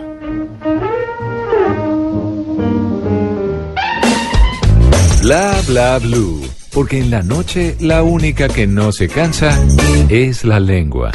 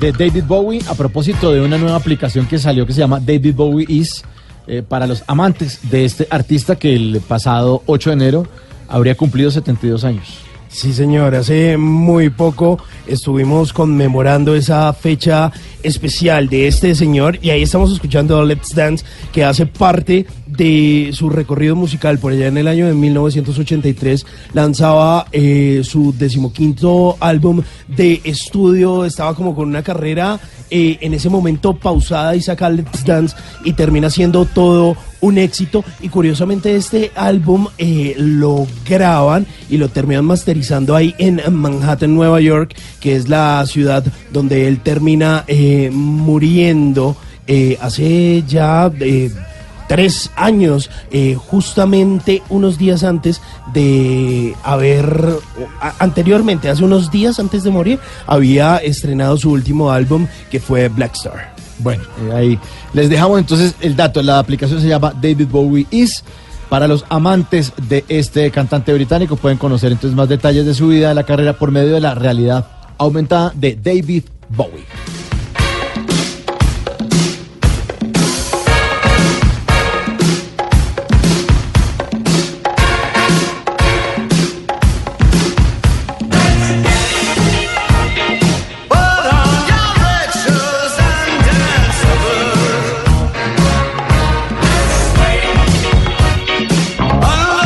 Tenemos un programa de pelos, ¿eh?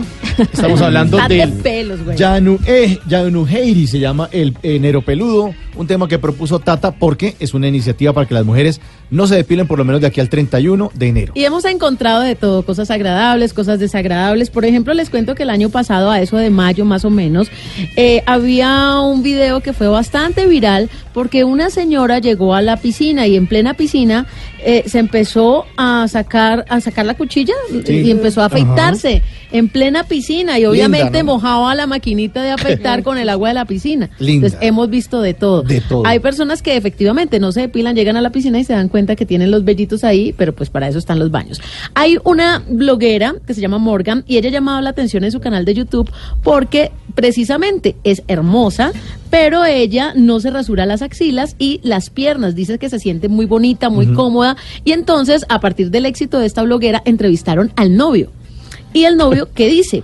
Dice, no me importa la decisión de ella, yo realmente lo que pretendo es apoyarla en todo. He sentido que esto no me ha afectado para nada mi relación, mi intimidad. Y yo no espero que todas las mujeres hagan lo mismo que ella, simplemente que sientan que su cuerpo viene con vellitos y uno hasta los aprende a querer, dice el novio de la bloguera. No, no, y además que yo creo que después ya de cierto tiempo de confianza también es como, Sí. pues como que ya, pues huevón, usted tiene barriga, yo tengo pelos, pues huevón. Pero entonces eso es que- aceptar que de entrada no se ven bien. Porque si después sí, pero al comienzo no. No, es que pues, es que como todo al principio hay más musaraña y más cuento y ya después cuando hay confianza pues ya, pues yo creo que no hay más remedio que aceptarse como es, pues si se quiere uno con la otra persona.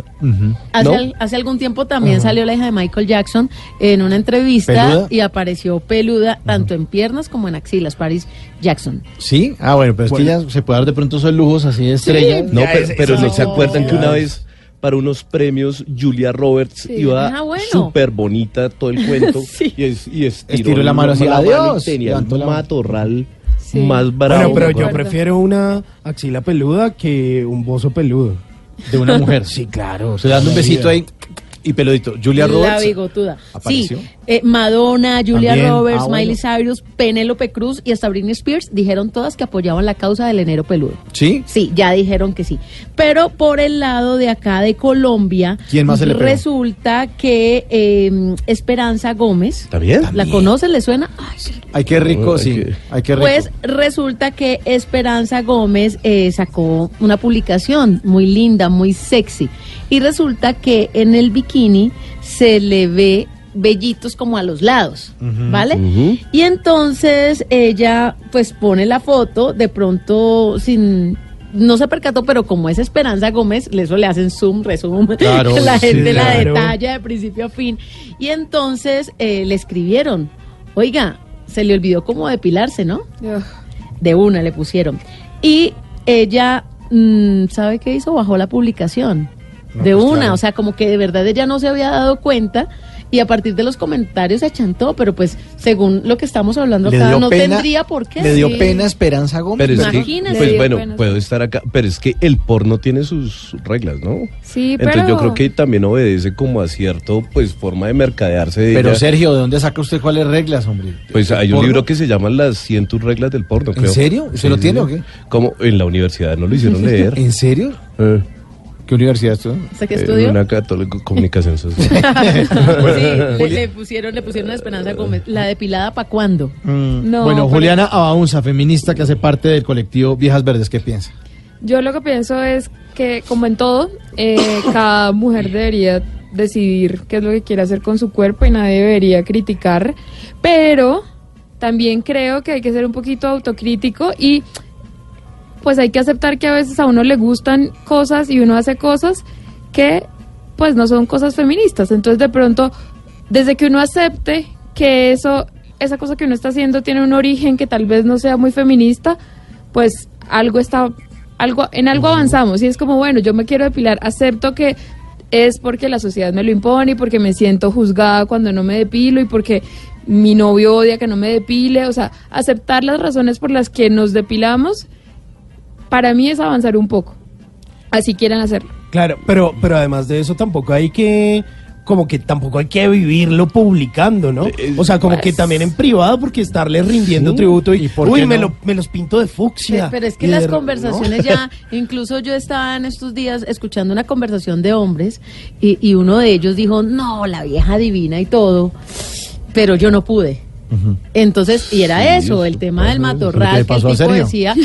Y, y entonces sí es un tema que los hombres todavía lo hablan con mucha No, precaución. Y, y pues sí, o sea, yo creo que, pues yo no sé, Juli, tú hasta qué punto compartes eso, pero cuando ya todo, cualquier causa que es como súper personal, pues como, bueno, desde tener pelos y todo, lo vuelven también como una especie como de una bomba y como toda mediática que es por el feminismo o es por la libertad o es un experimento, pues ya me gustan los pelos y ya sea hombre, sea mujer, o me gusta depilarme o no. Mm, yo no creo que sea tan personal la decisión. O, o sea, lo personal es político y así como decidir matarse con dietas y ser flaca es por razones que no son solo personales, sino porque la sociedad te lo está diciendo. Ujú. Yo, por ejemplo, probablemente nunca ponga una foto de zoom de mi axila, pero si alguien lo quiere hacer, sí realmente me parece que es un statement que están haciendo y precisamente las reacciones de la gente como viscerales a la foto hablan del hecho de que hay que entonces cada vez mostrar más, más axilas peludas en las publicidades y fo- digamos en Inglaterra hay una publicidad súper chévere y en Argentina también ya están hablando en los comerciales de, de cuchillas de afeitar, dice, empiezan con la frase si te quieres depilar, tal, sí, o sea, ya es una opción y muestran piernas peludas, a diferencia de los comerciales acá que te muestran cómo se depila una pierna completamente rasurada y pelada, entonces como Así como pasaba con los comerciales de toallas higiénicas que te muestran el líquido azul, porque es que rojo, Dios mío, le va a dar un infarto a la gente, pues tal vez lo que tenemos que hacer como sociedad es acostumbrarnos a ver pelos cuando sea y donde sea y no escandalizarnos. Si una vieja tiene una axila peluda, pues bueno, Pe- y si pe- quiere poner, pintárselos de rosado y salir a la calle a marchar con la axila peluda, pues bien por ella. Sí, no, no, a lo, eh, me parece correcto, pues no correcto, sino pues válido. Pero a lo que voy es que también muchas veces como que ese es como en el tono que se maneja, que, que también a veces como que también creo que eso va en contra mismo de muchas cosas que el feminismo también quiere proponer y que es válido y que muchas veces también lo termina caricaturizando. Porque pues, usted habla del tono. O sea, sí, es el tono. Sí, como- que, miren, como el de- tonito, el tonito. Soy la Sí, peluda, como- mírenme, mírenme. Sí, como que, como que a veces la Llamando comunicación, la esa forma en que se comunica, genera también como que la gente haga como "Ah", cuando a veces son cosas que son absolutamente, como tú Son lo válidas, expones, por ejemplo, son- yo lo de una digo absolutamente válido y tú tienes la razón, pero muchas veces como cuando lo hacen como en otro tono es como, uy, Es qué como, como, como los ecologistas que a veces se ponen. Sí, como, como los a- uribistas, como, lo- Eso. como todo lo que empieza Todos los como a volverse como sí. muy radical, uno ya lo empieza es como a caricaturizar y uno se empieza a casar como con ese estereotipo y no como con esas razones que son Mm. Se- muy se- válidas. Se pierde la idea por estar... por estar tan pendiente como de la forma a veces, para mí en, en algunos casos. Claro, un pequeño aporte de una cosa que me parece muy curiosa sobre el tema y es que hoy cuando estábamos discutiendo hacer este tema para Bla Bla Blue, pues decidí hacer una publicación comentando pues de que, que lo íbamos a hablar hoy en el programa y puse pues como las imágenes como de fotos como muy explícitas y ante la publicación, eh, mire, acabo de mirar eh, la, la estadística y tuve más de 24 respuestas y solo un hombre respondió a esta publicación. El resto fueron mujeres. ¿Y las respuestas son gas. No, no, no, no y no. Esta eh, me dice, es muy respetable la posición del movimiento, pero jamás podría sumarme a él. Y no, definitivamente no. Otra mujer me dice, no, no y no. Las otras mandan caritas así como de, como de vómito, el, el emoji de vómito. Y dice, otra persona me dice, no, jamás, nunca lo haría. Otra persona dice, "Ah, gas. Pero es que si cero". hacen esto, si hacen esto en Francia les va a parecer normal, porque nosotros culturalmente hemos estado creyendo que donde hay pelos no hay dicha. Entonces, donde ahora proponen pelos, ver pelos a toda No. hora, pues uno como que no está acostumbrado. Es- y, y las entiendo porque yo estaba en la misma posición, o sea, yo me vomitaba, o sea, mi asco hacia los pelos es tal que yo no puedo, no me gustaban los manes con pelo en el cuerpo porque era como, ¡Ugh! pelos, gas. Obviamente si los veía en mí era como, me voy a vomitar, me voy a tirar, no sé, pero ya cuando uno como que se quita el- la bendita de los ojos y empieza a ver las vainas como, pues como son, Más normal. entonces realmente no es para tanto. O sea, es como, seguramente para muchas personas fue un shock terrible ver a mujeres con pantalón en algún momento. Sí, la historia. ¿Qué? ¿Pantalón? ¿Una mujer? ¿Cómo así? Pero si tienen que tener falda. Eso Sí, no puede o con ser posible. militar. o- Bueno, pero los de la oreja sí. Pe- Pero una pregunta, porque en, en qué momento cambió tanto la vaina? Porque me acuerdo que tengo una imagen como de yo chiquito, una Playboy que estaba, tenía como unos siete años, supongo que era de mi- Playboy a los siete años. co- no, no, no, supongo que, no, supongo que era de mi hermano, Ah, no sé. Ah, claro. Pero, llegó, pe- llegó tu cuarto por accidente. no, no, no, pues está ahí como por ahí, pero yo me acuerdo que la, que la, que la, vie- que la vieja estaba pelu- peludita y, y era...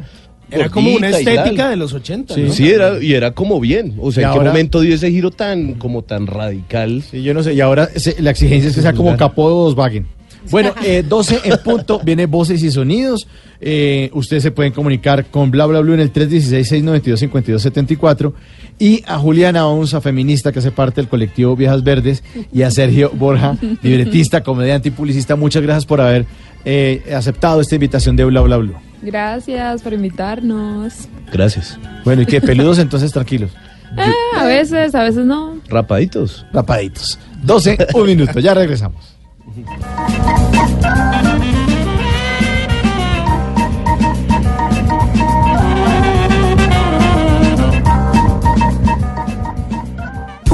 Bla bla blue. Conversaciones para gente despierta. Háblenos de usted. Llámenos al 316-692-5274 y cuéntenos su historia.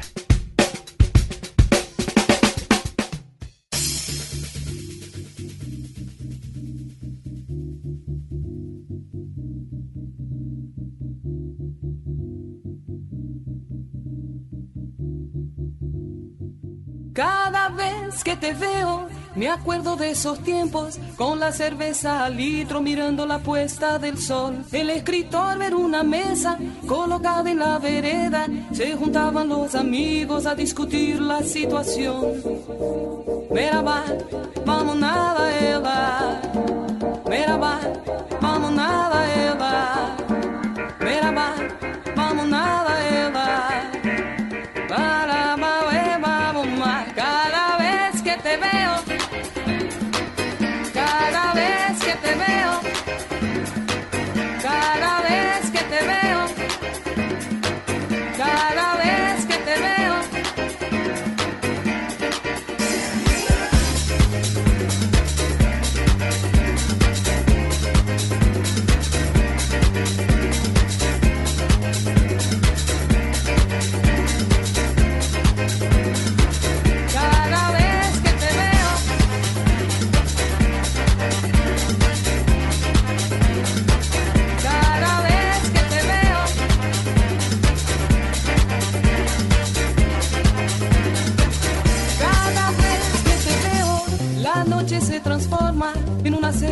Somos casi pura ilusión, repitiendo los mismos cuentos.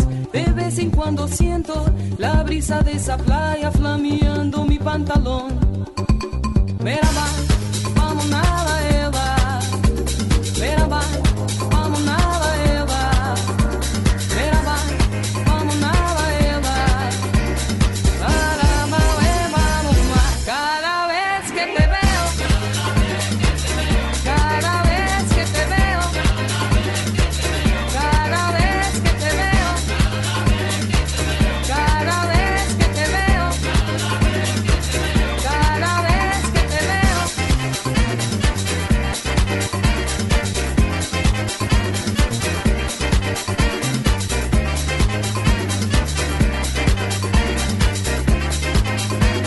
canción rumberita ya tiene 20 años, salió en 1999 cada vez de Negrocán, sonaba en el 99.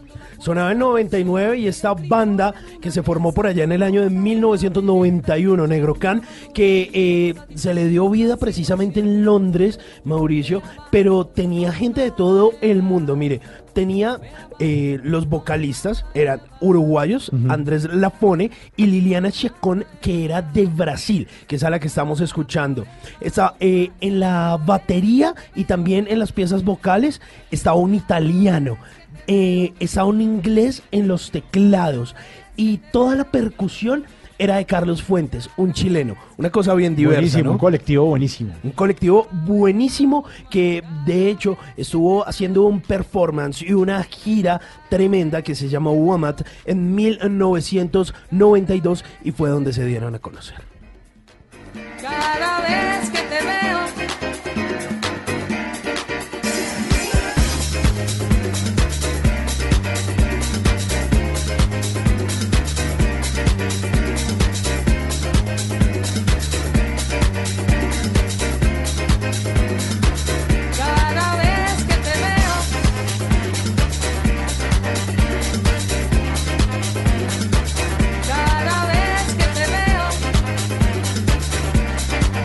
Cada vez que te veo y cada vez que te escucho, mejor en el 316-692-5274 es la línea para que ustedes llamen en esa tercera hora de Bla Bla Blue a contarnos lo que quieran. Háblenos de usted, de su vida, qué hace, en el 316-692-5274. Así es, 316-692-5274 y tenemos llamada de nuestros oyentes a esta hora ya de la madrugada. Aló, ¿con quién bla hablamos? Aló, buenos días, ¿cómo están? Hablan con Guillermo Torres. Guillermo Torres. Guillermo, ¿qué más que ha habido? ¿Desde dónde nos llama? Bien, juicioso, aquí desde Bogotá con todo mi equipo directivo juiciosos escuchándolos mientras estamos aquí planeando toda la estrategia del 2019. ¿Cómo así? ¿Usted está trabajando a esta hora? Nos tocó, nos tocó esta noche trabajar y estamos todos muy motivados y nos divierte mucho, nos, nos, nos acompañan estas noches largas ustedes. ¿Y, y la estrategia de qué están planeando? Yo trabajo en Manufactura Raymond, nosotros hacemos, eh, puedo decir el nombre, qué pena, yo ya... No, ya he hecho la cuña, ya- Ya hágale, ya, qué carajo, hágale. Bueno, pues listo, nosotros hacemos ropa interior para toda la familia, entonces para hombre, para mujer, para niño, niña, y estamos planeando toda la estrategia para el 2019 para entregarle a todos nuestros nuestros consumidores un excelente producto con una muy buena estrategia de precio, de color, de diseños. En eso Ah, no, estamos. usted se llamó fue a echarse la cuña ya. Venga, Guillermo, pero una pregunta. Ahora que están planeando todo lo del 2019, ¿en el 2018 se seguían vendiendo las matapasiones, esos cucos gigantes? El borde de olla.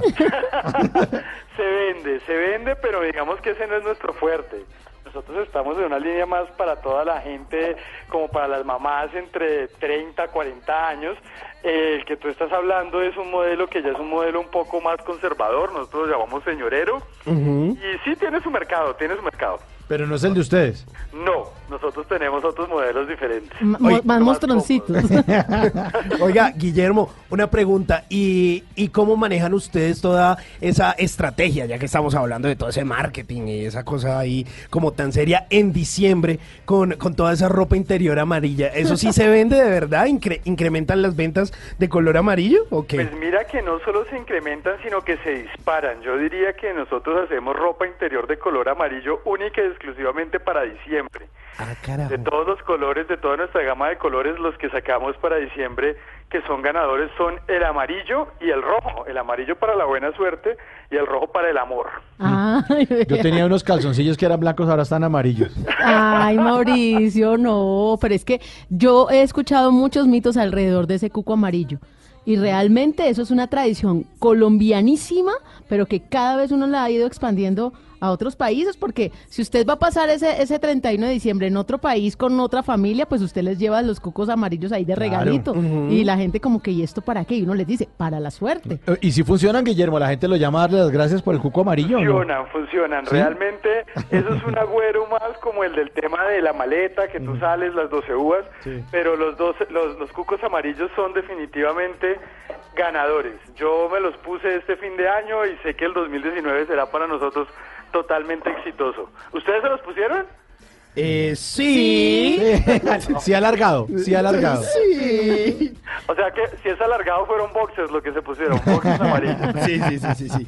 Oiga, ¿y, y cuáles son las tallas que más eh, se venden, por ejemplo, en el caso de los hombres? 32, 34, 30 o Las tallas de los hombres que más se venden son de entre la 32 hasta la 36 en términos generales. Para ya una línea ya de papás se consiguen tallas 38, eh, pero en, en general lo que más se vende es de la 32 hasta la 36. Y en mujeres que S y M, me imagino. S y M es lo que más se mueve. Y bueno, tenemos algunas colombianas que están viendo tallitas que les gusta la, la L, que son de colitas más grandes. Sí. ¿Y venden tanga en Arizona? Sí, tenemos un, Ay, un modelo. Mauricio, usted de No los que usa tanga en Arizona, pero Sí, direccionales. tiene un corte muy, muy rompeolas. ¿Rompeolas?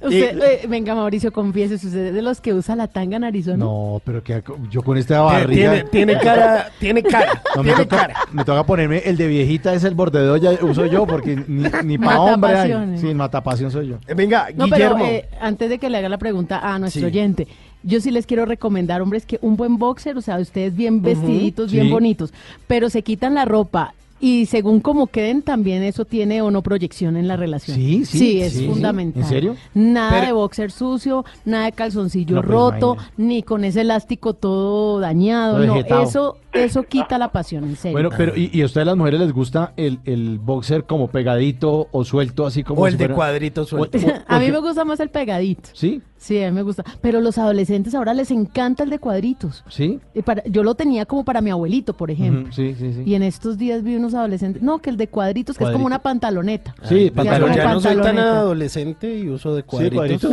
Sí. Que ahora sí que iba a preguntar qué más. Nosotros tenemos de esos de cuadritos con una innovación muy interesante y es que tenemos el boxer escocés Sí. con un calzoncillo por dentro. Ah. Tenemos el escocés con una pantalonetica por dentro. Pero, pero cuadritos sí sale con bolas, con bolitas.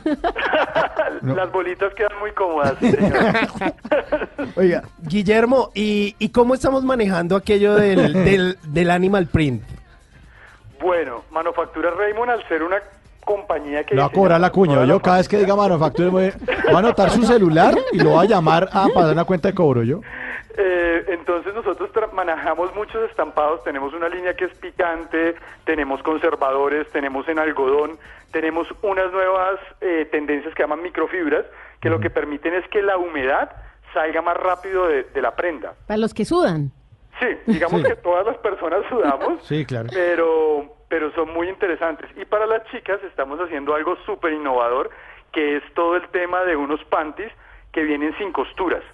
Ay, esos son buenos. Ah, me gusta porque esos no se notan. Esos son súper bonitos. Mm, eso No les gusta. marca absolutamente nada cuando se ponen sus leggings, su Uy. ropita pegada, sus vestidos, son muy chuscos. Y hay que aclararle a todas las oyentes que el, el calzón, llámese tanga, matapasión o lo que sea, nunca debe ser de un color más fuerte que el legging. Porque a veces el, el- el calzón es negro y el leggings es blanco. Ah, Entonces claro. se ve muy feo. Entonces hay que combinar bien también. Guillermo, eso. mire, y, y en animales, en Animal Print, ¿qué animales manejamos? ¿Cebra, leopardo? El animal print es una tendencia que ya salió del mercado, Ya no. volverá en un par de años, creo yo, pero en este momento ya la moda no está tirando tanto al animal print en ropa interior. Ya no, ni cebra ni leopardo. Fue, fue lindo Muy mientras lobo se duró. Ni Fue mucho muy menos. lindo en su momento, fue lindo mientras duró. Ni cebra ni leopardo ni raya, me imagino, tampoco. Rayas sí se consigues bastantes Sí. en todo lo que es el tema de microfibra. Ah, bueno. Se consiguen para hombre, pero no rayas con mucho diseño, sino rayas que vienen totalmente horizontales. Bueno, y, y por ejemplo el tema del encaje. El encaje que sí se sigue vendiendo porque el encaje es ganador. Sí, campeón. El encaje tiene sus gustos eh, dependiendo mucho de lo que ustedes vayan a hacer. Para su vida diaria, para el día a día, se recomienda más prendas que tengan poco encaje por su comodidad. Claro. Y por la alergia, porque cada vez las mujeres somos más alérgicas a los encajes. Entonces, no por sabía. ejemplo, nos mandan que mejor algodón que encaje. Ah, sí.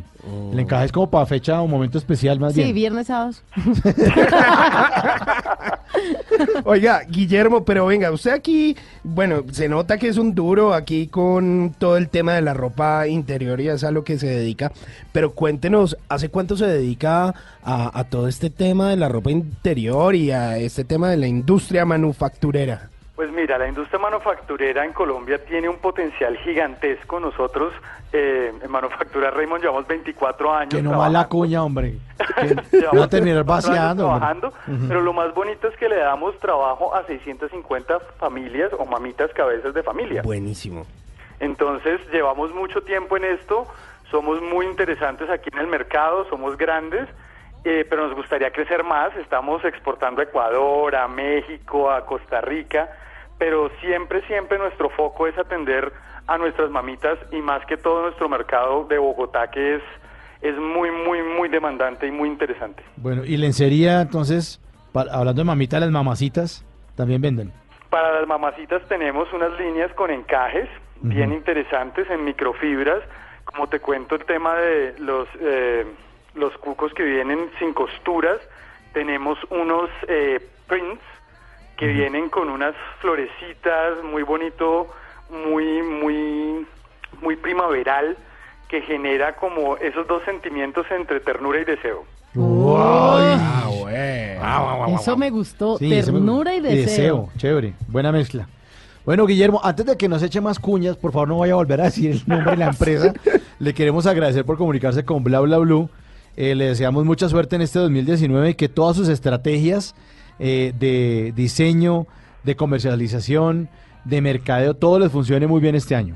No, a ustedes, gracias Mauricio, Tata, todo ese equipo que nos tienen despiertos, nos tienen creando, nos tienen, nos tienen informados, nos alegran con una musiquita, nos, nos informan de toda la historia de la canción. Muchas gracias, la verdad es que es muy motivante estar trabajando así, al lado de ustedes. Muchas gracias, Guillermo. Un abrazo. Feliz noche.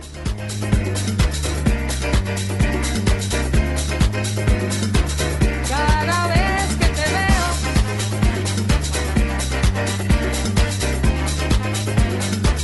cada vez que te veo,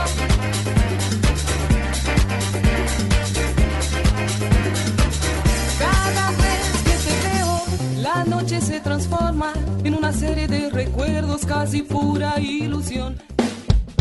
Bla bla blue. Porque en la noche la única que no se cansa es la lengua. Porque la vida viene sin instrucciones, aquí están los Tata Tips de Tata Solarte. Y porque me acordé mucho, dice, no mentira. ¿Por qué? ¿Qué pasó? De los oyentes, tengo este tip, esta recomendación porque, mire, se acabó el año y a mucha gente se le empezó a caer el pelo. Mucha gente Sí, por sí. estrés, por cansancio. Ah, eh, con razón que se acordó de mí. Sí, ya entendí el varillazo. ¿Qué tiene para, para esta mecha? Bueno, pues le tengo remedio casero, recomendación, tipcito, para que en el 2019 no se le caiga más el pelo. Dejarme crecer las patillas y peinarme para el otro lado. No, yo creo que también hay que uno eh, ser calvo con dignidad. Esas personas que se están quedando calvitas y se estiran Ajá. ese pelito de atrás para adelante para tapar, no. Ay, no. Si ya, su cabeza acéptelo. parece un amanecer lleno de claritos, Pues no, no importa. Lo, lo que sí puede hacer en este 2019, y es la recomendación que le hacemos aquí en Bla Bla Blue, es prevenir, porque prevenir es mejor que curar. Y eso que les voy a decir, este tip, es justamente para estas personas que están notando apenas que se les está cayendo el pelo, que todavía no tienen los espacios, sino que están viendo de pronto en la ducha o cuando se desenredan que les, se les cae demasiado, o a veces en la almohada de la cama Ese soy yo. uno ya empieza a preocuparse. Sí. Pues no se preocupe, ocúpese de la siguiente manera. Este fin de semana o si tiene una tienda cerca donde vengan sábila, cómprese una hojita de sábila. ¿Vale? Le quita lo de adentro, que es lo que uno llama el cristal de la sábila o eh, la aloe vera. ¿Listo? Entonces usted va a licuar esto. No necesita ponerle agua porque es que esto ya trae mucha agua. Sí, es como una babita, ¿no? Exacto, entonces usted la licúa como para que le quede más aguadita. Sí. ¿Vale? Entonces el cristal lo licúa y eso le queda como un juguito de sábila. Ese juguito usted se lo va a poner como si fuera un champú en el cuero cabelludo. Entonces usted se va a poner ese, ese, ese juguito de la en, sábila. ¿En vez de champú o qué? ¿O despuesito? Este es un tratamiento para el pelo. O sea, usted normalmente se lava no, eh, champú, y su acondicionador y, se Ah, pone gel ok. normal. Después Este sí. sería un tratamiento. Entonces, si quiere, se pone el tratamiento antes y después se hace el lavado normal de su pelito. Entonces, se lo va a poner en el cuero cabelludo, lo va a frotar con las yemitas de los dedos y luego lo enjuaga con agua tibia. Pero ojo, déjelo aproximadamente una hora o dos horas. Por eso le digo de No. pronto el fin de semana Sí. que tiene más tiempo. Pues uno sale con esa vaina toda pegada para la calle. ¿cómo No, no uno? salga a la calle. Ah, bueno. Lo bueno es que es transparente, realmente eso no se nota. No, pero que uno como Pero la ¿y el de vaca, de vaca esa vaina. No, no, no, no, no, no, no, no se nota. No, ok. Bueno, ahora, si usted de los que dice, uy, no, a mí no me gusta lo de la sábila, porque hay personas que no les gusta ese olor de la sábila, pues hagan lo mismo, pero con la remolacha. ¿Hasta bien? Jugo de remolacha y lo mismo, se lo ponen en el pelo. Tanto la sábila como la remolacha tienen unas vitaminas y minerales que fortalecen el pelo impidiendo que se caiga. Entonces usted puede optar por hacerse esto cada semana y de esa forma va a controlar, va a prevenir, va a evitar la caída del cabello. Y este 2019 va a notarlo, porque está empezando el año, sabe que es un tratamiento que usted va a hacer cada ocho días, no es costoso y por el contrario, pues sí le va a ayudar de una manera notoria porque usted va a empezar a ver que ya el pelo no se le va a caer, Me que se le caiga todo menos el Me pelo. gustó el tratamiento, está chévere. Está chévere. Sí. ¿Sábila ¿Anotó? Sí, o aquí está anotando. remolacha? Sí, porque esta calva que yo tengo, esta es peluca.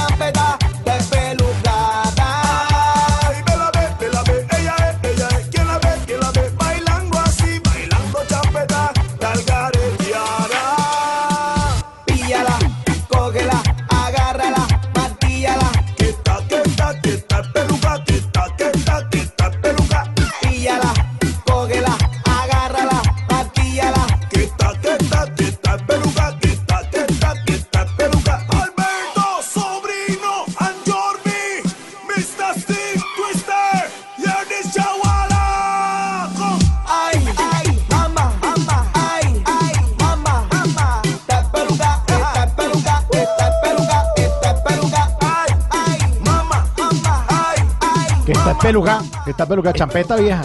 Ay, champetica sabrosa, por ahí del año 2015, Twister el Rey, y estaba, estaba acompañado precisamente de otro artista que es eh, Mr. Steve. Y estos señores la rompieron porque sacaron esta canción precisamente eh, justo antecitos de ese carnaval de Barranquilla. Y me acuerdo que tuve la oportunidad de ir a ese carnaval de Barranquilla ese año y todo A el bailar. mundo sonaba por todos lados la espeluca y todo el mundo la bailaba, todo el mundo hacía esa coreografía. Esa es mi canción, yo mantengo así. La canción que nunca le vamos a dedicar a muchos amigos que conocemos. Por favor, no me miren para este lado. Por- porque mira a Quintero. No, es que, oiga, pero es que Eh, Tata eh, me trae el tip, dice que el Tata tip, que entonces que para que me estoy quedando calvo, Ajá. que me eche eh, sábila, que la licúe. Y que si no tengo, porque me dio cara que no tenía, entonces que me que con remolacha. Y ahora dice que esa canción no me, no me la dedican a mí nadie. ¿Ah? Que saludos del tío Nacho.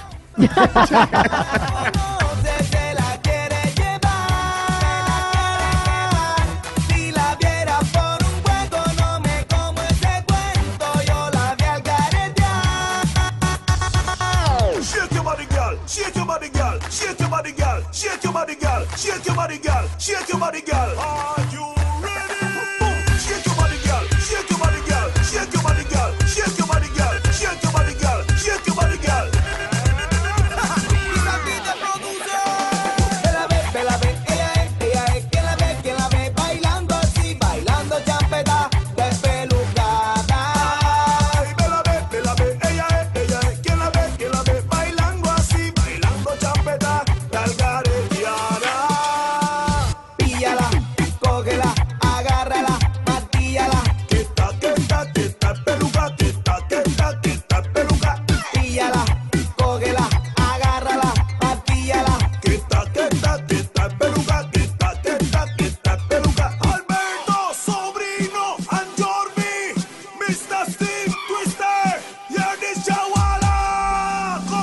316-692-5274 es la línea a la que ustedes pueden comunicarse eh, aquí en Bla Bla Blue para hablar de lo que ustedes quieran.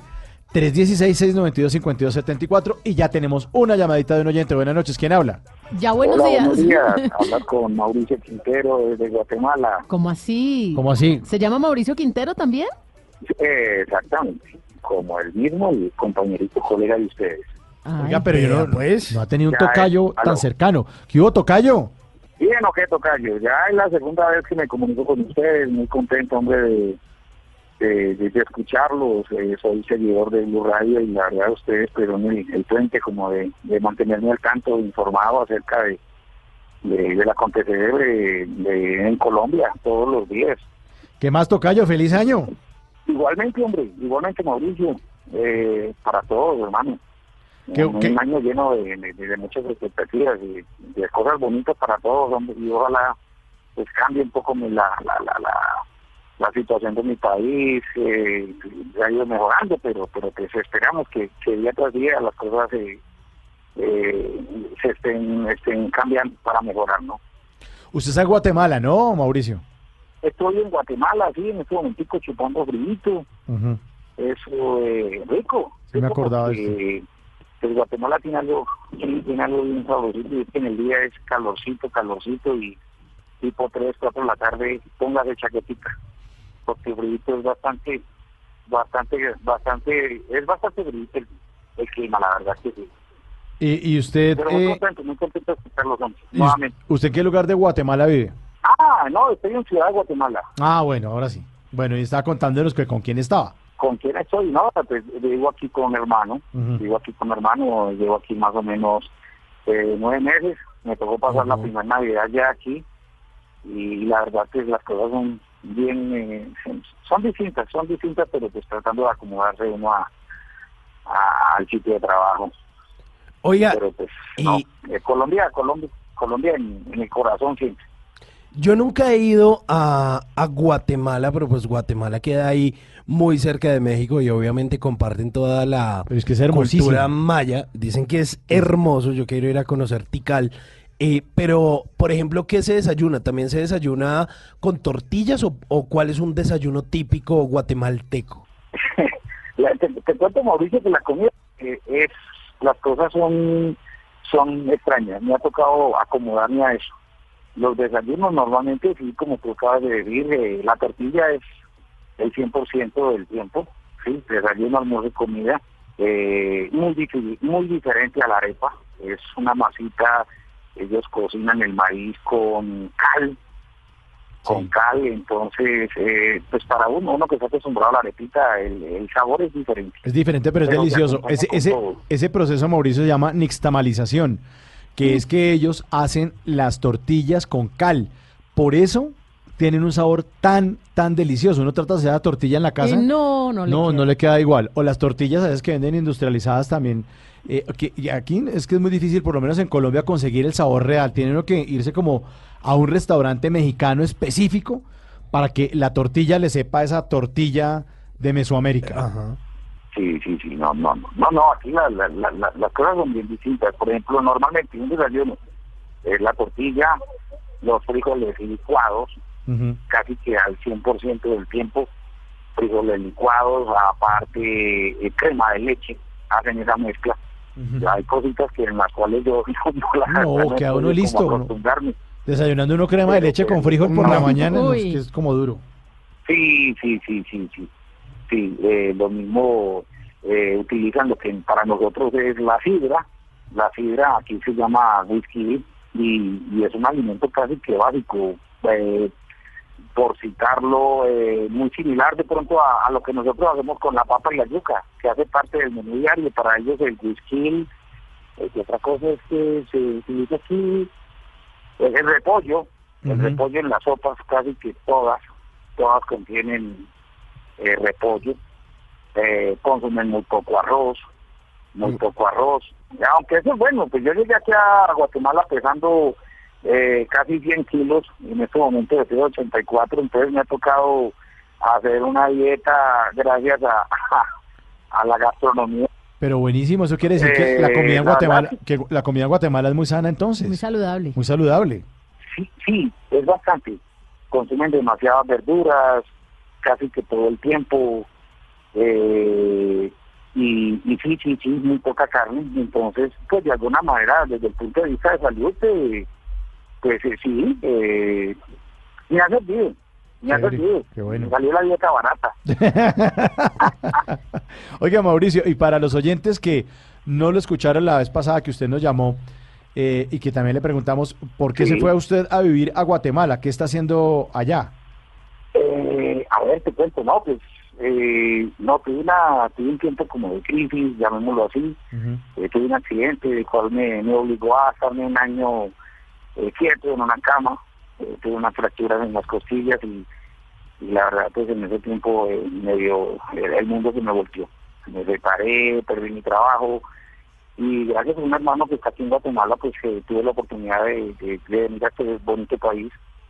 Y, y aquí estoy, hermano. Aquí estoy como buen como buen caleño paisa. ¿sí? Tengo familia en ambos lados por parte de mamá y papá.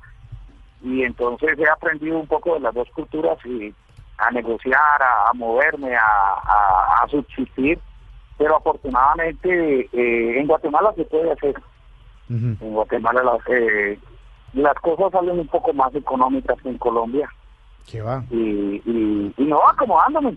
Igual, igual no es lo mismo, no es lo mismo que estar en una tierrita con la gente conocida, aquí me tocó venir a prácticamente un mundo desconocido, pero pues ahí me voy adaptando poco a poco. Le tocó no adaptarse, ¿no? contento. Sí, le tocó no adaptarse, como decía Charles Darwin, que le toca a uno, como decía. Charles Darwin, adaptarse, que dice, no sobrevive... Las el- especies. el- en la- sí, Sí. la evolución de las especies, no sobrevive el más fuerte ni el más inteligente, sino el que mejor se adapte. Le toca a uno Lo que llaman flexibilidad Sí, también claro, hoy en día. costumbres, costumbres. Exacto, sí, sí, sí, es acomodarse eh, para redondear la, la, la frase. Sí, señor. Entonces, pues eso hago. Eh, algo de pronto bien importante y es que eh, pues mucha gente dice que que los colombianos en el resto del mundo pues somos narcotraficantes somos de lo peor. Afortunadamente me ha tocado vivir eh, una experiencia bonita en ese sentido. Es decir en Guatemala se ve mucha televisión colombiana sobre todo novelas telenovelas y, y- y eso hace que de alguna u otra manera eh, nos tengan cariño, eh, nos vean con respeto.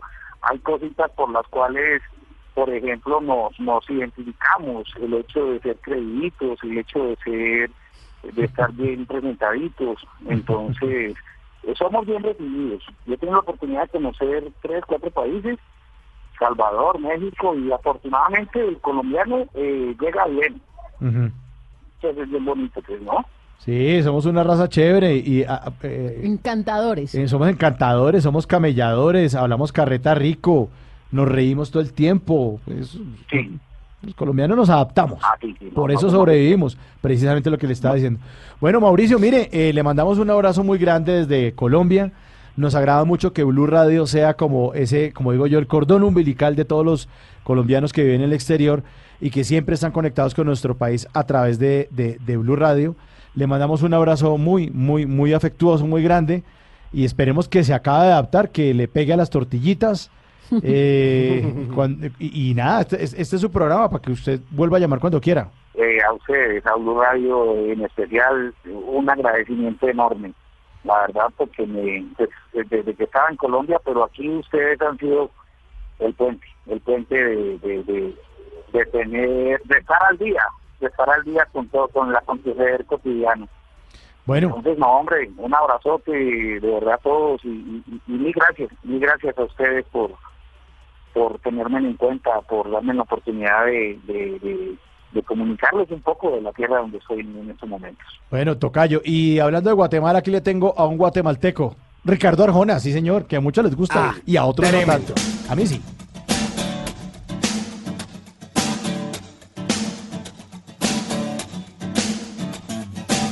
No sé quién las inventó, no sé quién nos hizo ese favor, tuvo que ser Dios.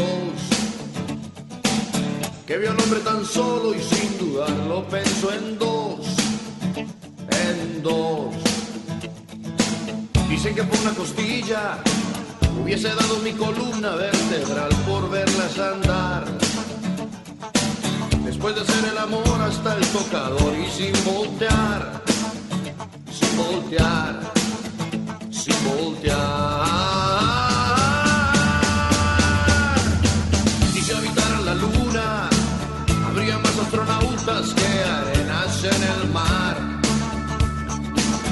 Viajes al espacio que historias en un bar, en un bar.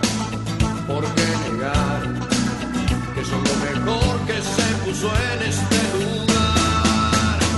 Mujeres, lo que nos pidan podemos. Si no podemos, no existe. Y si no existe, lo inventamos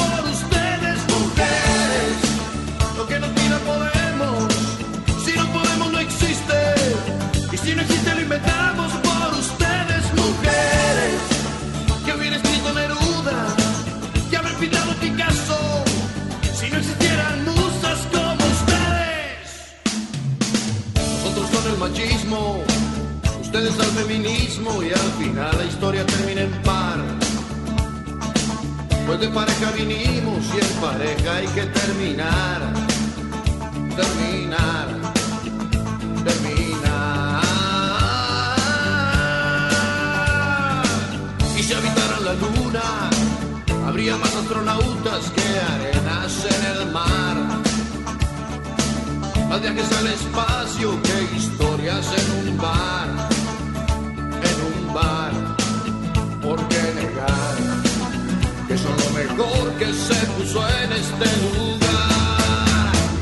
Mujeres, lo que nos pidan podemos. Esto es lo que le dedicamos todos los hombres a las mujeres antes del Chente que salió también con Yo otra creo canción. que, que Divinas. es la canción más dedicada para las mujeres. Sí, claro. El Día de la Mujer, este es el himno también. Siempre. Sí, de Ricardo Es- Arjona, de. Guatemala. Sí, una, una canción por allá del año 1993. de los 90. Y eh, fue de, de esos primeros éxitos de Ricardo Arjona. Él ya había lanzado una serie de álbumes en su carrera, pero realmente no le había ido tan bien. Él estaba pensando en un momento eh, retirarse ya de la música y dijo, no, eh, pues no me voy a dar por vencido. Y resulta que su música termina llegando a Argentina Y cuando llega a Argentina, en este álbum que se llama Animal Nocturno, pues la canción que termina siendo un éxito no es precisamente esta de mujeres, sino la última canción de ese álbum. Ese álbum tenía 12 canciones y la canción que lo posicionó a él como artista y que realmente... eh, puso en el mapa a Ricardo Arjona fue una que se llama Jesús Verbo No, sustantivo, sí, también que fue muy famosa también, en Colombia también sonó. Pero esta canción de mujeres sí, fue, se volvió como el himno femenino.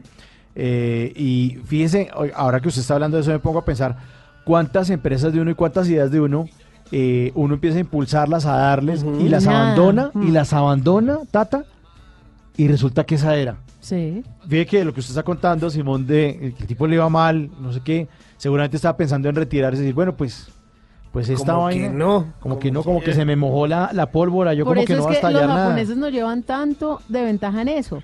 Porque uno acá en Colombia, por ejemplo, uno proyecta cinco años de pérdidas. Ellos proyectan 20. Sí, y pero además le dan, y además porque tienen disciplina, ellos empiezan un proyecto desde el principio hasta el final. Iniciativa y acabativa. ¿Cuántas personas dijimos el 31 de diciembre? Mi propósito para el 2019 es ir al gimnasio. Por ejemplo, yo. No, yo ya empiezo en febrero todo.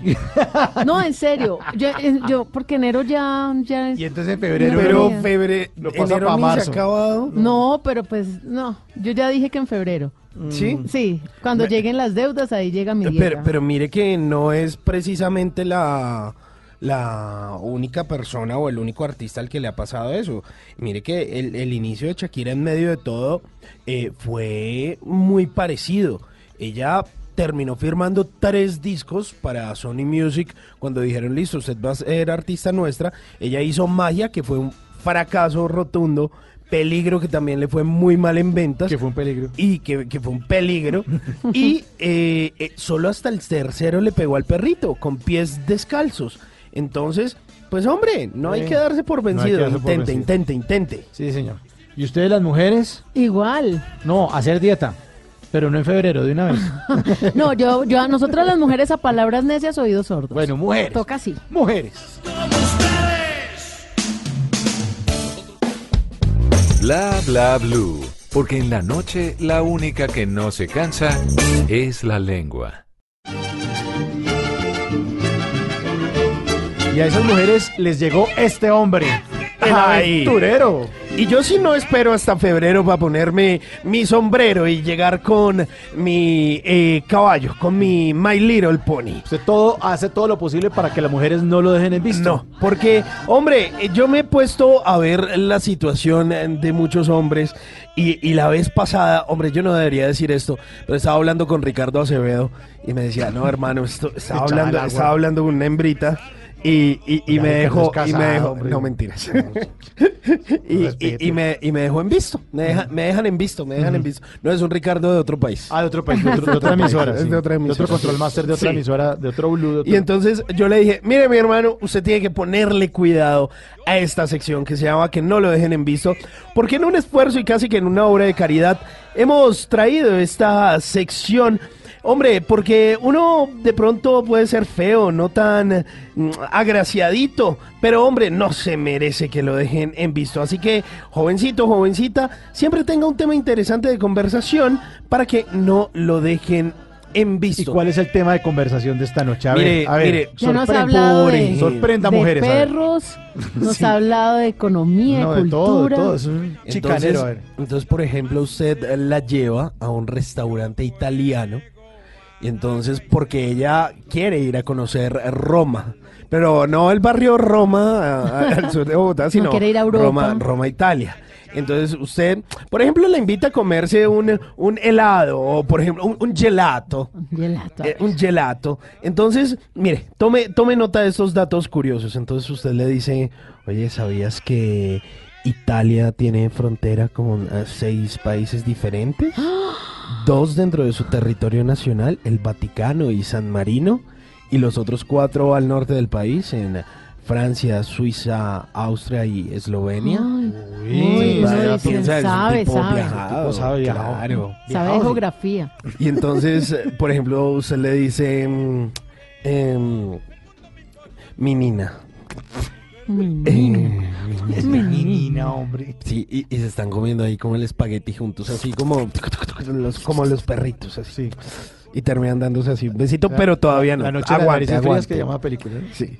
Y entonces le dice, ¿sabías que la universidad más antigua de Europa se encuentra, sí, ahí en Italia, ese país que te encanta, en Bolonia? Fue fundada en 1800, 1088. 1088, el año 1088. Ah. ¿Te imaginas? Tú, yo, Bolonia, no sé, piénsalo. Y, y ahí llega el mesero y, Y le ahí llega el mesero. ¿Qué ¿quiere- quieren ¿Quiere un vinito? ¿Un vinito? Eh, Se acepta un vinito. Un vinito. Puede ser un merlot. Así, Ay, suavecito. no, tú estás Entonces usted le dice, em, eh, ¿sabías que Italia cuenta con... ah, es el país que más lugares patrimonio de la humanidad ah, tiene? Ningún otro país tiene tantos. Actualmente tiene 68, incluyendo bienes culturales, naturales e inmateriales. Y que solo le siguen China y España. O, por ejemplo, ya que pidieron, es- están ahí en ese restaurante italiano, entonces usted le dice, mi nina. ¿Otra vez mi nina? Sí, es que a ella le gusta que le digan mi. No, pero eso sí. ¿no?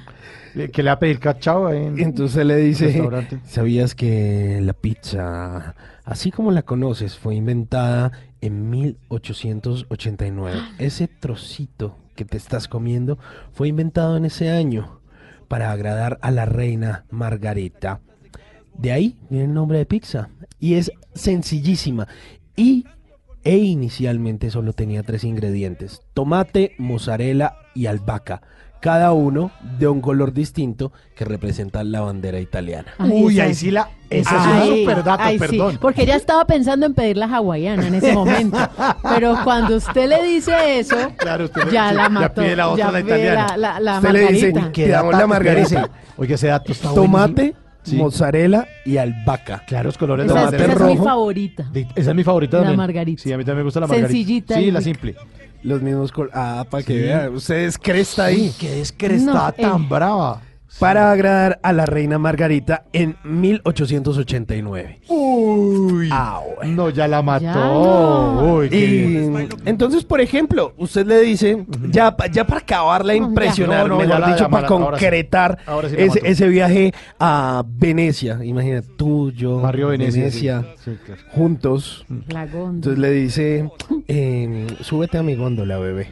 Para, para que Oh. sepas, no, pero póngale cuidado. Para que sepas de mi ascendencia italiana, mira cómo se me nota. Te comparto que en Año Nuevo en Italia nunca faltan las lentejas, al igual que aquí en Colombia, para que veas cómo, cómo nos parecemos, para que veas lo italianos que somos. Se supone que ellos se las meten en los bolsillos y también las comen en la, ceña, en la cena de Año Nuevo, porque se supone que traen suerte y dinero para el año venidero. Uy, no, no, no, no. Las lentejas. Tan vea. italianos que nos vemos. italiano. Ah, parlando, italiano. parlando muy bien. Así El que aventurero. yo espero que estos uh, daticos le sirvan de algo para que a la próxima no lo dejen en Sí, visto. señor. Usted sabe que usted está como Giovanotti, pensando en positivo. Ay, ay, ay.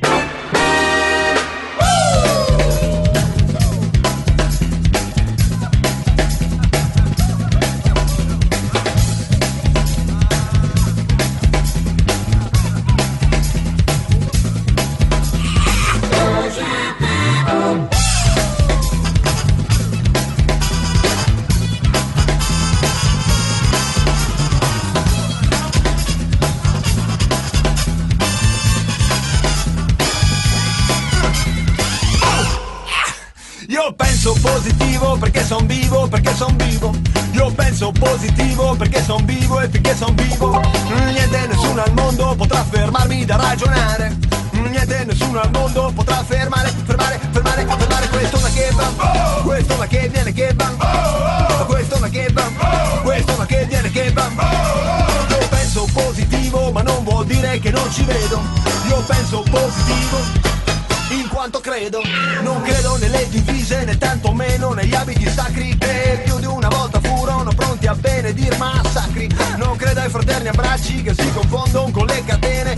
Io credo soltanto che tra il male e il bene è più forte il bene. Ah, bene, bene, bene, bene.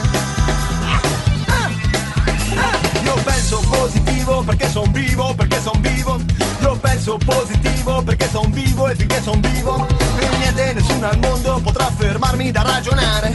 Niente, nessuno al mondo potrà fermare, fermare, fermare, fermare questo ma che va. Questo ma che viene che va. Questo ma che va.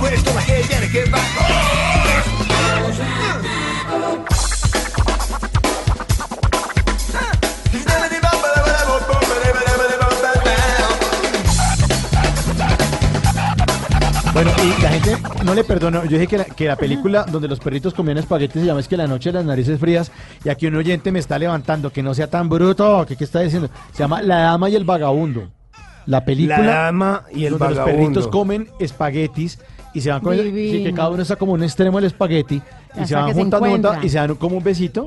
Se llama La Dama y el Vagabundo. Ve así no descresta, Mauricio. No, yo Tiene soy- que aprender más sí. de mis secciones. Sí, señor. Yo no, no, no, no, no sirvo para descrestar. Oiga, pues mire, precisamente, eh, ¿sabe quién estuvo descrestando por estos días en las redes sociales? ¿Quién? El señor Huevo.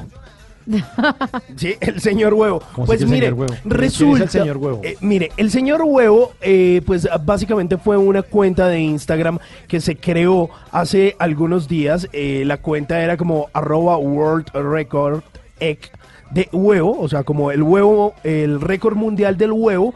Y resulta que lo que estaban tratando de hacer era destronar a Kylie Jenner, una de esas eh, famosas eh, por no hacer mucho, sino Uy, simplemente bonita. ser bella. No, me caen mal las que son famosas porque son famosas. O sea, a mí me gusta el famoso James, que es futbolista y es muy famoso. El famoso actor Brad Pitt, porque es actor. Pues porque ellos hacen de Instagram o de su Oh. Vida todo famo- un cuento. Sí, y pero por usted es famoso porque usted es famoso, eso se me hace absurdo. Sí, es que ella es como famosa por ser como la menor de las Kardashian. Imagínese, peor Sí, todavía. y Está por el embarazo y por No, el pues, bebé. No, pues yo Y también. además soy- le hacen ahí como, como de todo. Entonces, resulta que a alguien simplemente se le ocurrió la maravillosa idea de crear esta cuenta del récord mundial del huevo y poner un huevo. Esa cuenta solo tiene la foto de un huevo. Y dijeron, pues vamos a hacer y vamos a destronar a Kylie Jenner, que tiene la foto con más likes en Instagram. Tenía más de 24 millones de me gustas. Ahora ya lleva 35 millones 990 mil. El huevo. El huevo. El- porque dijeron, pues listo, si ustedes le ponen atención a esa gente que no tiene ningún sentido y que simplemente es, que- famosa por ser famosa, pues nosotros vamos a poner un huevo para que sea simplemente pues famoso. Entonces, hoy en día, como lo dice la Tata, ya tiene más de 35 millones de me gusta. Los, los logró esta mañana. Y pues mire, no se sabe quién creó precisamente esta cuenta para superar a la joven multimillonaria, cuyas publicaciones en redes sociales pues siempre se vuelven virales, siempre tienen miles y millones de me gusta. Pues le quitó... Huevo, tienes huevo y mire, 35 millones 900 984.961 son los eh, me gusta que tiene precisamente esta imagen del huevo. Y pues varias han sido las... Eh, marcas que se han sumado a esto, ¿no? Incluso marcas de condones que, por ejemplo, una, una marca de condones que no voy a mencionar y ponen el huevito, meten el condón ahí, pero el copy es buenísimo. Los récords se rompen nosotros no. Y, Dios mío. Uy, buenísimo. ese Buenísimo, copy. Buenísimo, buenísimo. Bueno, y Todo además, a partir del huevo, pero es que el huevo es la proteína más barata que podemos encontrar en el mercado. Buenísimo, con arrocito. Si usted no le alcanza para la carne, para el pollo y para el Huevito. pescado y quiere proteína, ahí está el huevito. buenísimo. Bueno, y a propósito de redes sociales, hay gente dura en, en YouTube, ¿no? Uy, sí. Y en Instagram, por ejemplo, este fin de semana que estuve en Manizales, me quedé sorprendida porque el último día de la feria, el domingo, hubo un encuentro de youtubers. Y estaba Luisa Fernanda W, estaba Almindo. Uy, el es- Mindo que es chistosísimo. ¡Dímelo, papi! Sí, buenísimo, caleño buenísimo. Oye, te salió igualito, Simón. Y, y hay otro youtuber muy famoso que se llama La Liendra. Tiene 2.2 millones de seguidores. Uy, la liendra. La ¿Qué tal liendra. ese nombre? Y se llama La Liendra porque realmente es bien feito, parece una liendra. Entonces él se burla en Como su, su nombre cuenta. lo indica. Él se burla exactamente, él se burla en su cuenta cuenta justamente de su apariencia. Pues, ¿cómo les parece que eh, tenía un video en donde él llegaba de, de- de la costa y volvía a su, a su tierra natal y decía que ya estaba aburrido de, de los costeños y que menos mal volvió? Y le han dado duro, incluso el carro en el cual se transportaba le rompieron los vidrios y a ¿cómo se le piedra porque que a los costeños se respeta. Pues esto fue un claro. trago amargo. No, y a los costeños y a los caleños y A a, todos, los sí. pastuzos y a todo el mundo se respeta. Pues él ya, ya salió diciendo que lo disculparan porque realmente el objetivo de él no era ese. Sin embargo, logramos que nos contara aquí, para los oyentes de Bla Bla Blue, de su propia voz y se excusara también. Bien, tiritas, ¿cómo están? ¿Cómo van? Ey, un saludo muy grande acá para la radio Blue Radio. En serio, muy agradecido con ellos. Escuchaban esa bobada que acabo de decir, pero muy agradecido, en serio. Comparten todo lo de nosotros. Gracias a todos los que mantienen ahí pegados. Dios los bendiga acá de parte de la letra. Ah, él, bueno, dice que le, que le agradece por haberle tomado como esa oportunidad de, expre- de expresarse. Nos grabó un video también, eh, que ya lo publicamos en las redes sociales de Blue, en donde básicamente se excusa, donde dice que, que no era nada donde él quería pena. agredir, exacto, sino que en medio de esa euforia, como ellos van grabando todo, de inmediato a veces... ah, por hablar bobadas ahí en Entonces sí, se le fue como rápido y la fácil era borrarlo, pero él lo dejó.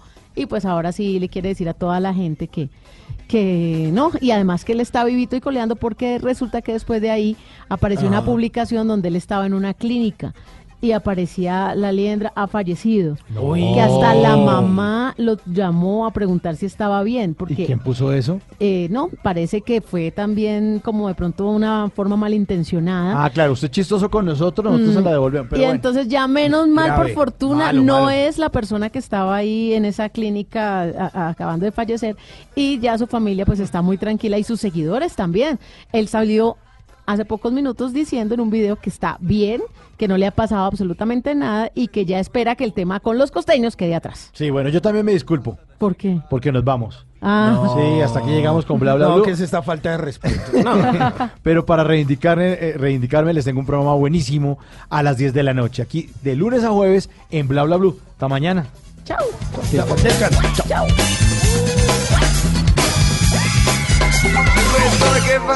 Questo da che va, che l'italiano, la geometria, la musica, la, la musica, la fantasia, la storia, la matematica, l'italiano, la geometria, la musica, la, la musica. La fantasía. Bla bla blue. Conversaciones para gente despierta.